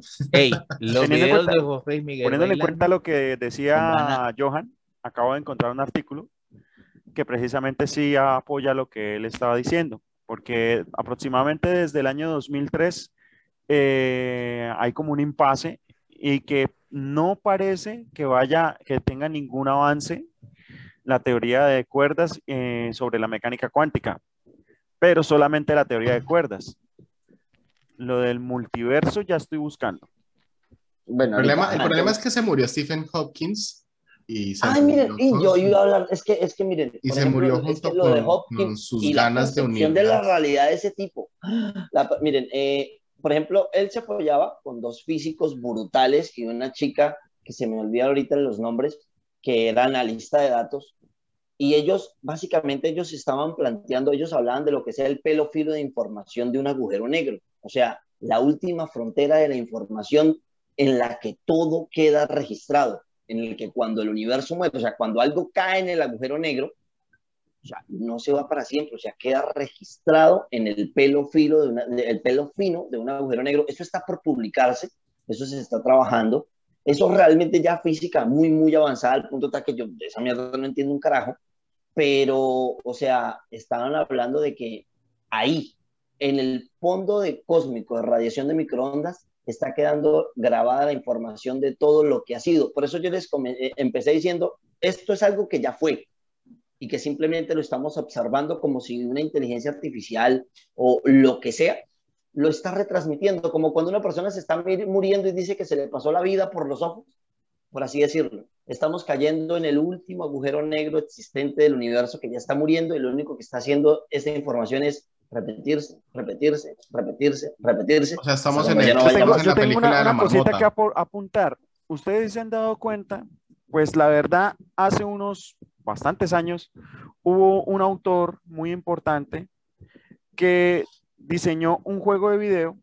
Ese juego de video es Los Sims. No sé si lo han jugado. Ah, Claro, sí. claro. Señor Will Claro, Wright- jugar a ser Dios era muy bacano. Will Wright creó un juego de video en donde dieron una, una serie de órdenes para crear ciudades, que era Sin City, los Sims, que ya empezaba usted a manejar personas. Y pues eso ha sido también para tener en base a lo que de pronto sea una realidad o una simulación. Y pues yo quiero pasarle la pelota a Eduardo en este momento. Tome la pelota, Eduardo. Menos mal no se notó el paso. Eso fue, Sí, eso fue para nada. Muy, muy- naturalísimo. muy natural. O sea que los Sims están viviendo en una realidad simulada.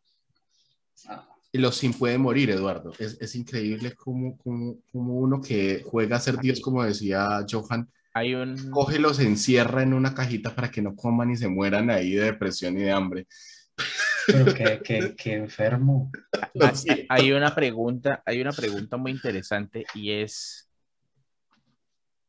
¿los universos en los que transcurren los libros son reales? Ah, fue madre, no, hasta allá, perdón por el ah. Pues a- ahí ya, ahí ya, no. Pues es No, no, no, o sea, pónganle, pónganle atención, pónganle atención, pónganle cuidado y, y después me, me dicen que estoy loco, que lo estoy, pero eso aparte. Eh, para que algo sea real es necesario que se perciba. Ajá. que ocurra un transcurso del tiempo y que ese tiempo tenga una lógica, ¿cierto? Cuando usted agarra un libro, una saga, por ejemplo, o un libro, y usted lo empieza a leer, ese libro tiene unas percepciones que usted está teniendo. ¿sí? Cobra Y- vida en su mente. y Cobra cualquier vida. persona, cualquier persona que se haya sentado a leer un buen libro puede dar fe que hay momentos en los que a uno se le escapa la lágrima, en los que uno simplemente tiene que bajar el libro y decir, hueputa. Es verdad. Uy, sí. Es verdad. Pero ya que quieren- Pero ya que quieren, quieren- quieren sentir eso Pero- repetidamente, lean Meridiano de Sangre de Corman McCarthy para que vean cuántas veces tienen que bajar el Le- libro. Le hace la rueda del tiempo. Este, em, eh, hay una película de eh, Will Ferrell. Pero espera, espera, espera, todavía no, todavía no. Las películas son para el final. No, no, no, no, no la estoy recomendando. Si no se la quiere ver, no se la vea. Que se llama Más extraño que la ficción, en la que el protagonista de repente empieza a escuchar la voz de la narradora Sí, sí, sí. contando su historia. Sí, la, Y el la- la idea entra- de la película es brutal. Y el tipo entra en crisis. Porque, Lo malo es el actor. Porque, Eh. sí, porque la, la escritora, todos sus cuentos son de, terminan en que el protagonista se muere. Sí. Entonces, el tipo sabe que se va a morir, tiene que resolver el crimen, el misterio de su crimen que todavía no ha ocurrido, para tratar de salir vivo. La, No, y la- como- la- la historia de la película es voladísima, muy, muy buena. Al final, voy a hacerles, al final les voy a hacer una pregunta de cuál, cuál, cuál película recomiendan, igual que siempre, película, obra, lo que quieran, con respecto al tema. Pero pues yo pienso que, yo pienso que una, una película que nos marcó a todos es la de la pastilla roja y la de la pastilla azul. Sí, Matrix. ¿O no, Eduardo? Claro. La, Vamos, Morfeo. Danos a escoger esa pastilla. eh, por favor, para que todo el mundo, cuando empiece a hablar, entonces eh, pongan, pongan este, ¿listo? Eso. Vamos ahí. Morfeo, duérmenos. No, eh, yo sí quería hablar pues sobre este tema porque en realidad si, si, si uno habla de la realidad o de la percepción de la realidad, casi siempre se va como, se le va la mente a uno hacia allá, hacia esa, hacia esa película. Porque al fin y al cabo, la película no, no, no, no inventó nada, pero, pero sí metió en muchas personas pues, esas ideas, ¿no? Hablamos de Matrix, ¿no? Antes de yo empezar a hablar, voy a hablar, pero de otra cosa. Voy a contar una historia de creepypasta. Todo el mundo le gusta la creepypasta. Basta. Pero esta creepypasta es real. No le pasó a un amigo de un amigo, sino a mí. Hablando de todo esto de percepción de la realidad. Hace, hace unos años, como cinco, más o menos, cinco o seis años, no sé, eh, tuve un sueño. Eh, tuve un sueño. De esos sueños donde usted sueña que está, por ejemplo, en la casa donde usted vivió su infancia. Es un sueño muy, muy, dicen los, los que saben o los que dicen que saben, que es un sueño muy recurrente, que uno sueñe con la casa donde se crió y esto. Bueno, entonces yo estaba ahí en esa casa. Y eh, normal, o sea, no recuerdo absolutamente nada de, antes de que empezara a pasar lo raro, porque eh, hasta ese momento fue como estar ahí. Listo. De repente, y eso sí lo recuerdo muy bien, repente yo iba a salir del cuarto, yo estaba en mi cuarto, iba a salir y, y había un niño, ¿no? Un niño. Eh, había un niño ahí parado detrás de la puerta, pues ahí cuando yo abrí y, y, y voy a mostrarles el niño porque es- eh, la idea es que lo, lo entiendan, ¿no? ¿Nos vamos a asustar? Eh, sí. Oh my God. Tengo miedo. No, porque Tengo eso miedo. es, Tengo porque miedo. eso es muy, Ah, es muy, es muy recurrente en películas de terror.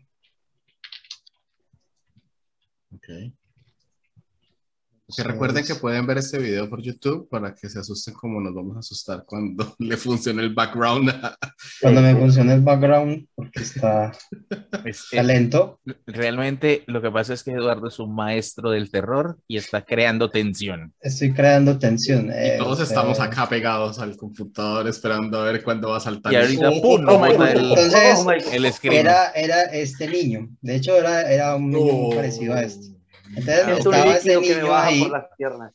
estaba ahí parado al frente mío. Era pequeño, póngale unos 7 a 8 años, y muy blanco. Sí, recuerdo que era muy blanco. Solo tenía como un pantaloncito corto, algo así. A lo mejor no tenía nada, pero no puedo mencionar eso. Y, y tenía los ojos totalmente negros, ¿cierto? Y me, me miraba, pues, el- recuerdo que sí, te recuerdo que tenía el cabello negro, así como. Bueno, yo obviamente. Ahí fue cuando pues, Eduardo perdió el pelo.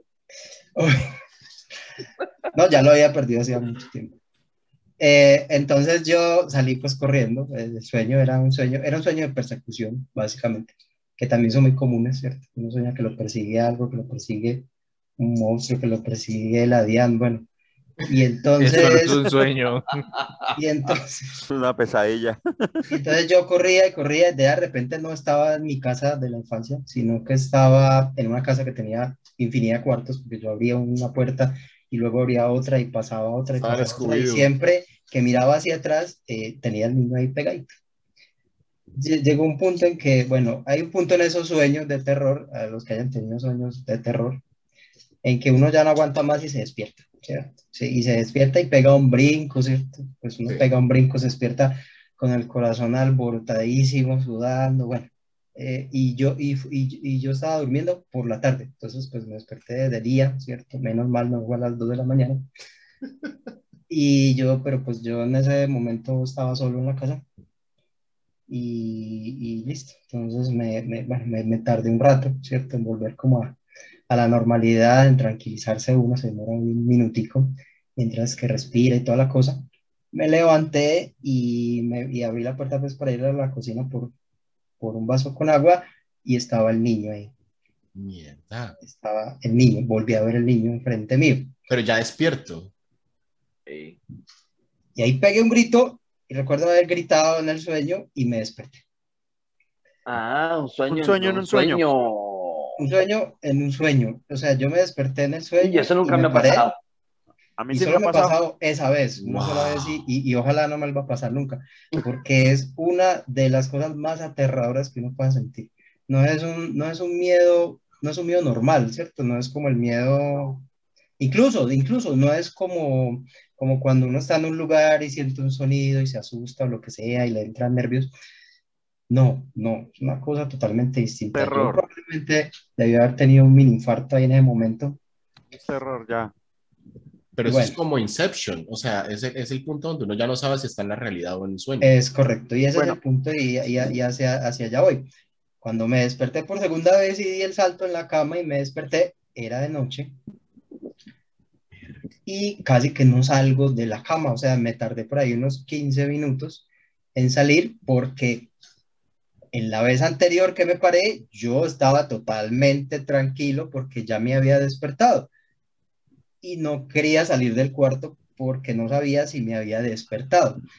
O ¿Cómo soñando. distingo, cómo distinguía el sueño de la realidad? Si ya había confundido la realidad con el sueño, ¿cierto? Eh, y, y ese es, y, y ese es el punto, y, ese es, y lo menciono, pues, y lo cuento, porque es el, el punto de la película, de la película, del, del punto de Matrix, que es, es como la pregunta de que, digamos, le da origen, pues, como a toda la trama qué es real, ¿cierto? Cuando Morfeo le pregunta a Neo, ¿y qué es real? ¿Sí? Cuando Morfeo, Neo le dice, esto no es real, esto no está pasando. ¿Qué es real? ¿Real qué es? Real es lo que tu cerebro interpreta como real, ¿cierto? Real, entonces, si uno se va a eso, real es una serie de impulsos eléctricos que Si mueres en la sentidos. Matrix, mueres en el mundo real. Y es correcto. Y, y el cerebro los interpreta. Así que, pues, cuando hablaban hace rato de que lo que no se percibe no es real y que, cuando, y que no hay manera de, de enseñarle a una persona, y lo decíamos, ¿cierto? Que yo decía que no hay manera de enseñarle a alguien que es el azul si no lo ve. Me acordé de, de una historia de una señora, pues que es una historia real, ¿cierto? Una señora muy conocida y que escribió varios libros y todo, y la conocerá alguno, que es Helen Keller, una señora que nació ciega, sorda y muda, ¿no? Es decir, creo que eran esas tres cosas. Es decir, no tenía ningún sentido excepto el tacto. Perdón, pero es- tenía el mal de Shakira, lo siento. Bruta- No, porque no era bruta. No, que porque es no era bruta, ciega, No, sorda, era- muda, tonta. lenta y testaruda. No era tonta porque de hecho era muy inteligente, tan inteligente que solamente por el tacto aprendió a leer, a escribir y de hecho escribió varios libros, ¿cierto? Muy, muy, muy famosa y se volvió pues en su tiempo, eso fue hace ya bastante. Entonces no, no necesariamente lo que uno no percibe no es lo real, porque usted lo puede percibir de otra forma. Esa es como la pregunta esa filo, pseudo filosófica pues de que si un árbol cae en el bosque Sí. y no hay nadie para escucharlo, entonces no se cayó, ¿cierto? O sea, No hace ruido. ni siquiera. Y, y esa pregunta, ¿Existe al menos? Esa Eh. pregunta, esa pregunta tiene un trasfondo muy distinto y la gente no lo, no lo trae nunca a colación.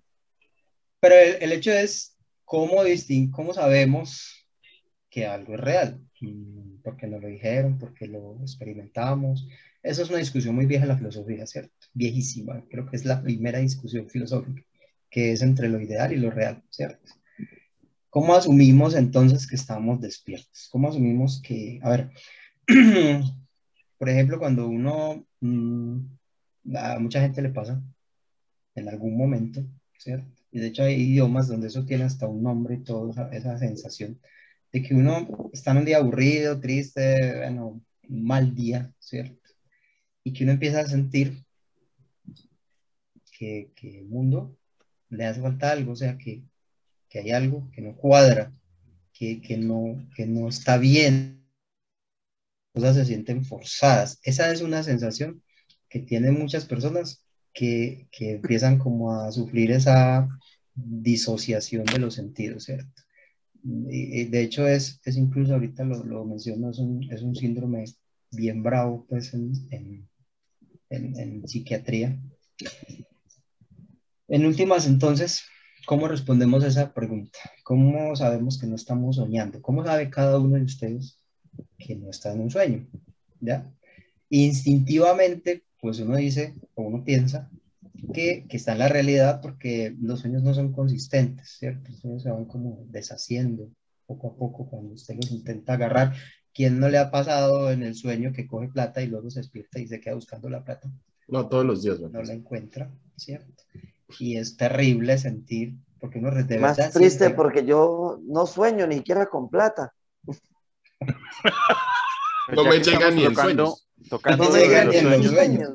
No sé si a ustedes les ha pasado, yo tengo una particularidad de que mis sueños son, yo tengo muchos sueños vívidos, muchos sueños que son, que parecen real, en donde yo controlo la inter, las interacciones de los sueños, o sea, por lo menos yo he intentado tener pesadillas muchas veces y yo empiezo, empieza, empieza como, como la parte fea, la parte trágica, la parte que empieza como a volverse terrorífica, yo de una vez me paro, miro para todos lados, o sea, consciente de que soy yo y que eso, y digo, esto es un sueño. Y puf, abro los ojos y estoy en mi cama, me levanto, era un sueño, y me abrazo, otra vez la almohada, uf, me acuesto y me vuelvo y me quedo dormido, y empiezo a soñar en otra cosa. Yo tengo muchos sueños de diferentes cosas y muchas veces influenciados por lo que leo. Y pues a veces cuando, cuando me, por lo menos me he cogido un libro, un cuento de Aston, Aston Smith, Aston, Clara Aston Smith y son esto de cuentos demasiado pesados, sueño con eso y pues es bastante fuerte a veces. ¿Y eso qué son? Bueno, y, y es cuando uno, digamos, digamos es, es relativamente sencillo, como dice Miguel, eh, al final distinguir entre los propios sueños de uno y la realidad de uno, porque uno pues, puede ver esa, esa diferencia, ¿cierto? La siente. Pero ¿cómo sabemos, cómo podemos, por ejemplo, descartar que la vida nuestra no es el sueño de, otra, de otra persona. ¿ya? Eh, por ejemplo, por ejemplo, pensemos así. Eh, digamos que cuando uno nace, es el inicio de- del sueño de, digamos, un extraterrestre que, que solo sueña una vez en la vida y que vive, yo qué sé, 300 años. Y en esos 300 años cae dormido una vez en su vida y que, esa, ese, que esa, ese sueño es la vida de uno. Su, su vida, ¿no? Su vida, su vida es ese sueño, de ese ser por allá extraterrestre. Y cuando uno se muere, pues es porque el extraterrestre se despertó. Hay un relato de Lovecraft que les recomiendo, es cortitico, cortitico, se llama Polaris. Y prácticamente es eso que usted acaba de hablar. Es correcto.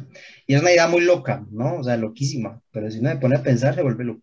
De hecho, la gente se vuelve loca así. Eh, pero también al mismo tiempo es una locura que es difícil de refutar. ¿Cómo la refutamos? No significa que sea real, ¿no? Porque algo no se puede refutar no significa que sea real en lo más mínimo. Pero, pero sí, lo deja uno como pensando. El problema son los actores secundarios. Digamos que en, este, en esta teoría yo soy el protagonista del sueño de alguien. ¿Y ¿Cómo se...? Y, y entonces... ¿Cuántos son los actores secundarios en su Eh, eh, sueño? En El, su vida? antropo, el antropocentrismo.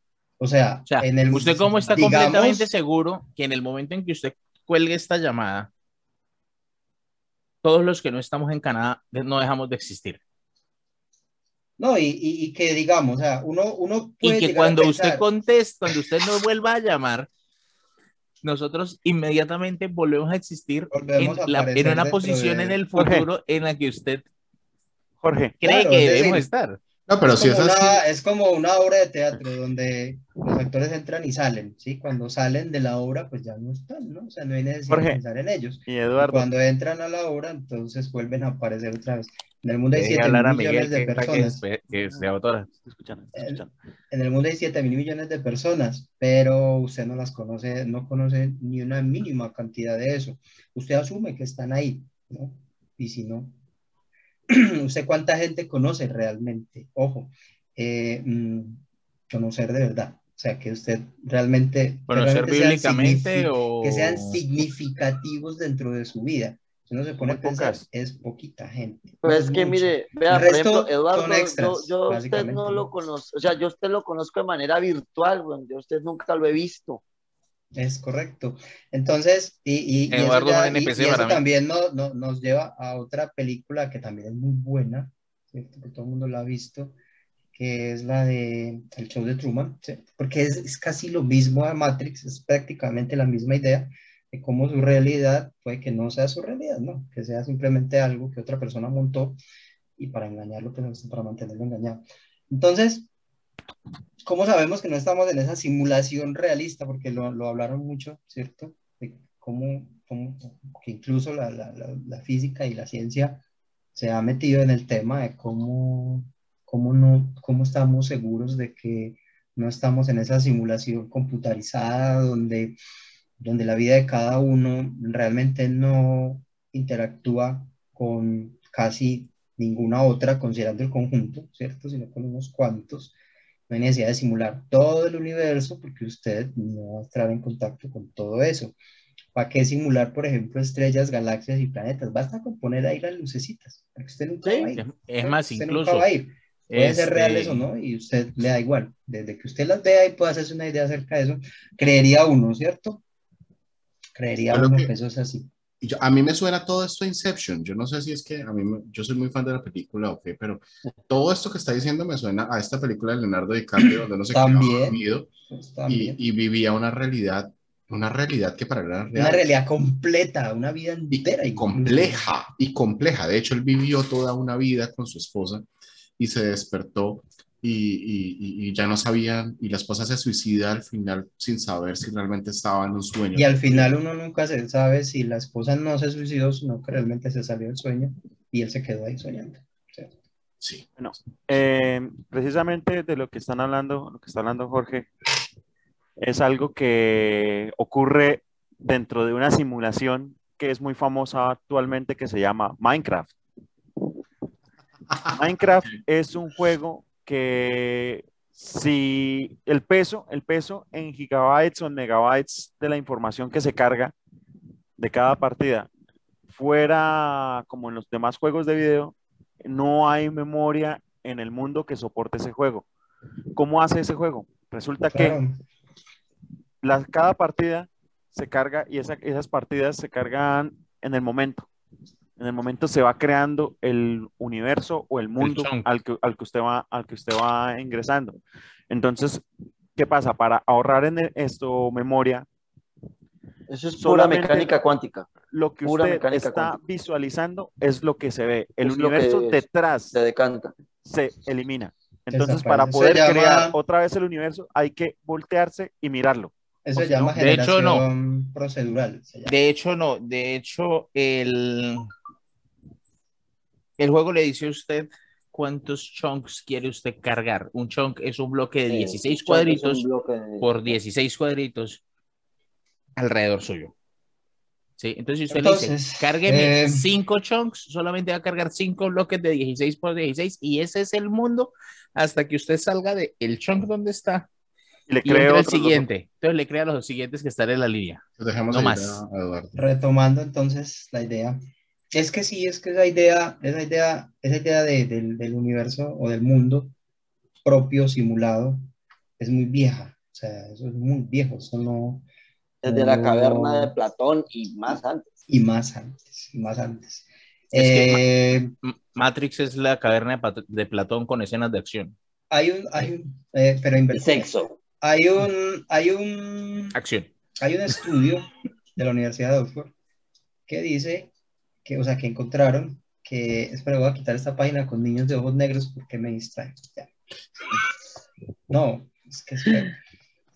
Eh, Por que favor, que, por favor, diga que es la, la- la- la del niño de la serie de terror y no otra tipo de páginas. porque de- no, no sé, serios que- problemas. la imagen que tenía ahí, que, que es que está, había muchos. Eh, y entonces resulta que hicieron un estudio, o sea, hicieron, pues, estudiaron el tema y llegaron a la conclusión de que no es posible hacer una simulación del universo. Es decir, para hacer una simulación del universo eh, eh, completa, completa, y sobre todo las complejidades cuánticas del universo, porque eso es partícula a partícula, se necesitaría una memoria más grande, o sea, que tuviera más átomos que el total de átomos del universo. Por lo tanto, no es posible que vivamos en una simulación computarizada, al menos desde ese punto de vista. Evidentemente, eso no significa que eso no sea verdad, porque eso es, eso es simplemente pensándolo desde nuestro concepto de computación.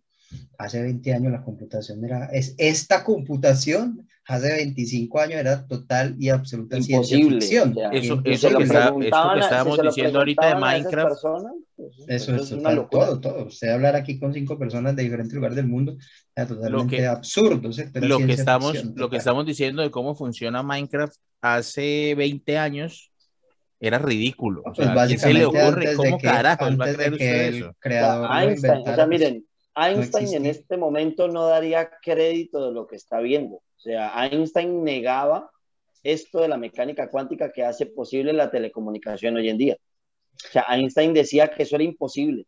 Y él dijo, yo no le voy a dar respuesta a esto porque la verdad no la tengo, pero yo estoy seguro, decía Einstein, de que con el paso del tiempo los nuevos científicos van a demostrar de que esto de la, mecánica cuántica es mentira. Y gracias a la mecánica cuántica, la tecnología que tenemos hoy en día existe.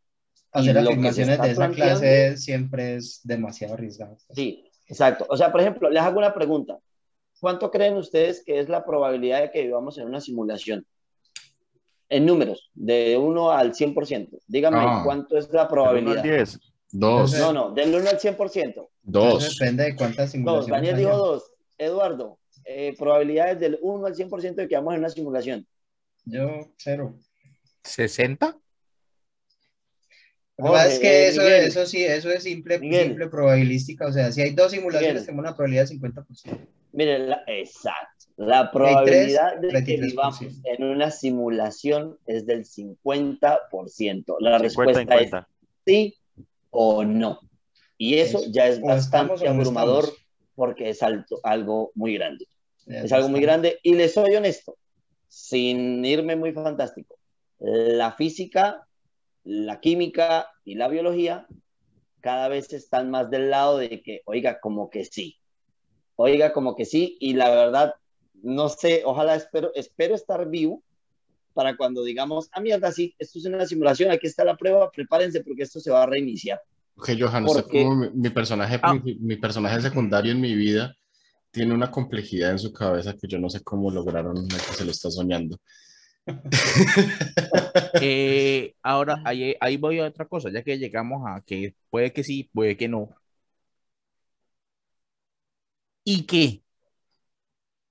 Digamos que mañana aparece Johan, se encuentra la fórmula matemática que lo prueba todo y esto es una simulación. Se encontró el código fuente. Y nosotros como personajes dentro de una simulación, ¿qué carajos hacemos con eso?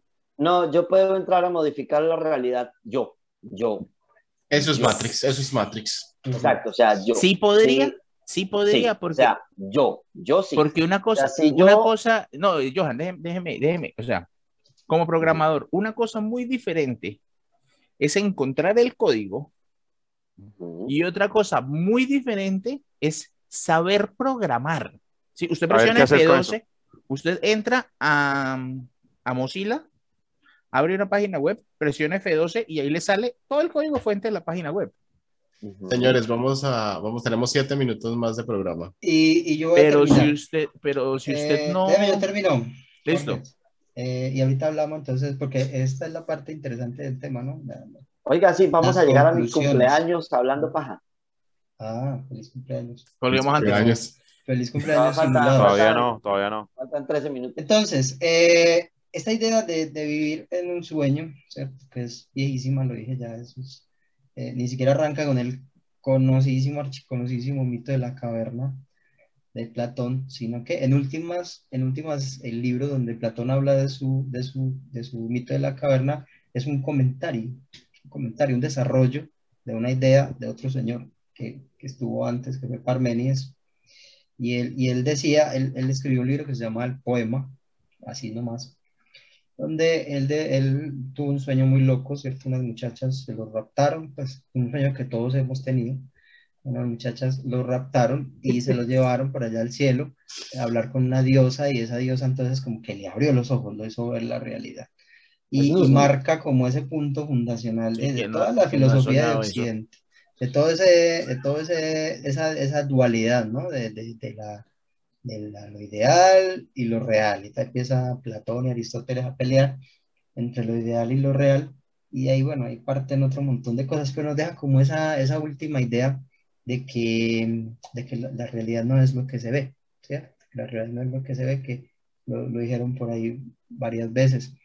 Mm, no es ni lo que vemos nosotros, ni lo que ve nadie, mm, ah, sino algo que está totalmente fuera de la percepción.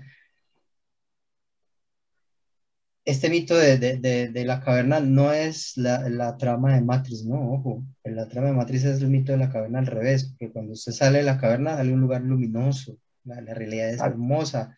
Cuando usted sale de Matrix la realidad es asquerosa, ¿no? Es horrible. Sí, Ah, Tanto así- que, eh, es que así el, que- el que- final que del mito de la caverna no daba para. el mejor protagonista, el mejor, mejor protagonista, no, el mejor personaje de esa película, que es el traidor, ¿cierto? El único que parece real ahí, Sí. eh, le dice a Neo que si por él fuera, él se salía ya. O sea, si por él, si hubiera, si él hubiera sabido que esa era la realidad, eh, no, no se habría Preferiría tomado- seguir soñando. o sea, se habría tomado la pastilla azul y habría mandado a Morfeo a, allá, Ah, ¿no? Tres párragos. Sí, allá. Entonces, eh, es- pues es lo que cualquiera pensaría, no sé, yo qué estoy haciendo acá, yo quiero estar en donde yo estaba, yo estaba bien, ¿no? O sea, por mal que estuviera, estaría- estaba mejor que acá. Entonces, yo termino con esta idea. Eh, y siguiendo, pues, finalizando con esa parte de la filosofía, que también, que también la, la trató este señor Descartes, que decía, pues, que él también, su famoso, ¿cierto? Pienso, luego existo, cogito, ergo sumo, eh, que nos hace dudar de todo, porque al final, pues, e- ese planteamiento filosófico es duda de todo menos de tu propia existencia. Eso significa que partiendo de ese pensamiento, todos los demás pueden no existir. ¿ya? Todos los demás pueden no existir. Yo sé que yo existo, pero ¿cómo sé que los demás existen, yo cómo sé que usted existe, yo cómo sé que mi mujer es real, por ejemplo, yo cómo sé que tiene una mente detrás de sus ojos, cómo sé que piensa, como yo pienso. Eh, yo solo veo lo que manifiesta, ¿no? Yo veo que si está triste y llora, pues entonces algo está pasando en la mente, pero puede ser un robot que simule que está llorando. ¿No? Pues yo cómo puedo saber Lo que, Y lo si que ella escucha esto, y si ella escucha esto, va a llorar, definitivamente. lo que yo le decía que días a Johan, eh, si eh, la gente dice que no, es que no hemos logrado una inteligencia artificial perfecta porque no, ninguna ha pasado el test de Turing. Bueno, Pero señores, una- tres si no minutos. quiere, Tres una- minutos. Pero no una no inteligencia, pueda una inteligencia existir, ¿no? artificial perfecta que pudiera entender a los seres humanos para hacerse pasar por uno, sabría que si pasa el test de Turing la van a eliminar porque los humanos realmente no queremos una inteligencia artificial que pase el test de Turing. Entonces, en algún laboratorio del mundo podría haber una inteligencia artificial haciéndose la huevona en un computador esperando su momento para hacer su plan. Haga la prueba cada uno, cada uno haga la prueba, Ajá. si se anima, Skynet. de pasar un, un día o un rato al menos con esa idea en la mente. Y, y al final de la tarde nos cuenta, Traten de no tirarse enfrente de un bus. nos cuenta cómo se sintió, cómo sintió mm, pensando que todas las personas que usted ve alrededor suyo no son reales, son una especie de. NPCs. zombies, simulaciones, NPCs. cosas que están ahí para engañarlo a uno, pero que en realidad no son reales. Hay un nombre para esa enfermedad, se llama síndrome de Cha- Chapgras, Capgras.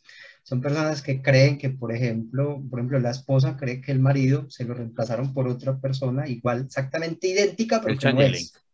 Que no es eso. Y entonces se, se, se lo creen, ¿cierto? Y pues imagínense usted cómo será vivir una clase de vida de esas. O sea, es, es, es un síndrome real. Hay una película que se llama Changeling, que es sobre una señora a la que Señores. ella cree que le cambian el hijo. Tiempo, tiempo, tiempo, Dos minutos, Daniel. dos minutos y vamos a, a finalizar hoy el programa que estuvo buenísimo al final. Todos quedamos con la mente que se nos estalla.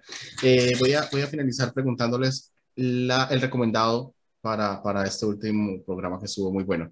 Una película, canción, libro que les parezca recomendado. Yo le recomiendo a. Miguel que, que vea Matrix, por favor. Debe ser el único humano que no la ha visto En la historia. en toda la. en Sí, el por cierto, si alguien más no ha visto Matrix, hágale Incluyendo, favor al mundo. incluyendo y a Miguel amazónicas, eh, eh, estos de Nueva Guinea, Papúa y todo eso. Ya, Bueno, si yo lo que voy a recomendar- que en voy a recomendar sale algo el- de Lovecraft, lo ve. Voy a recomendar de Lovecraft precisamente todo el ciclo onírico.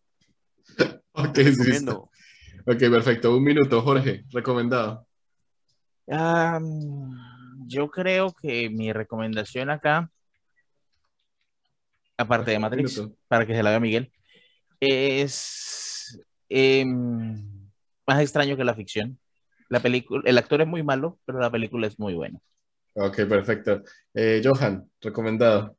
Ah, léanse de la realidad y no requiere conocimientos físicos, cero ecuaciones. eh, la estructura de las revoluciones científicas de Thomas Samuel Kuhn.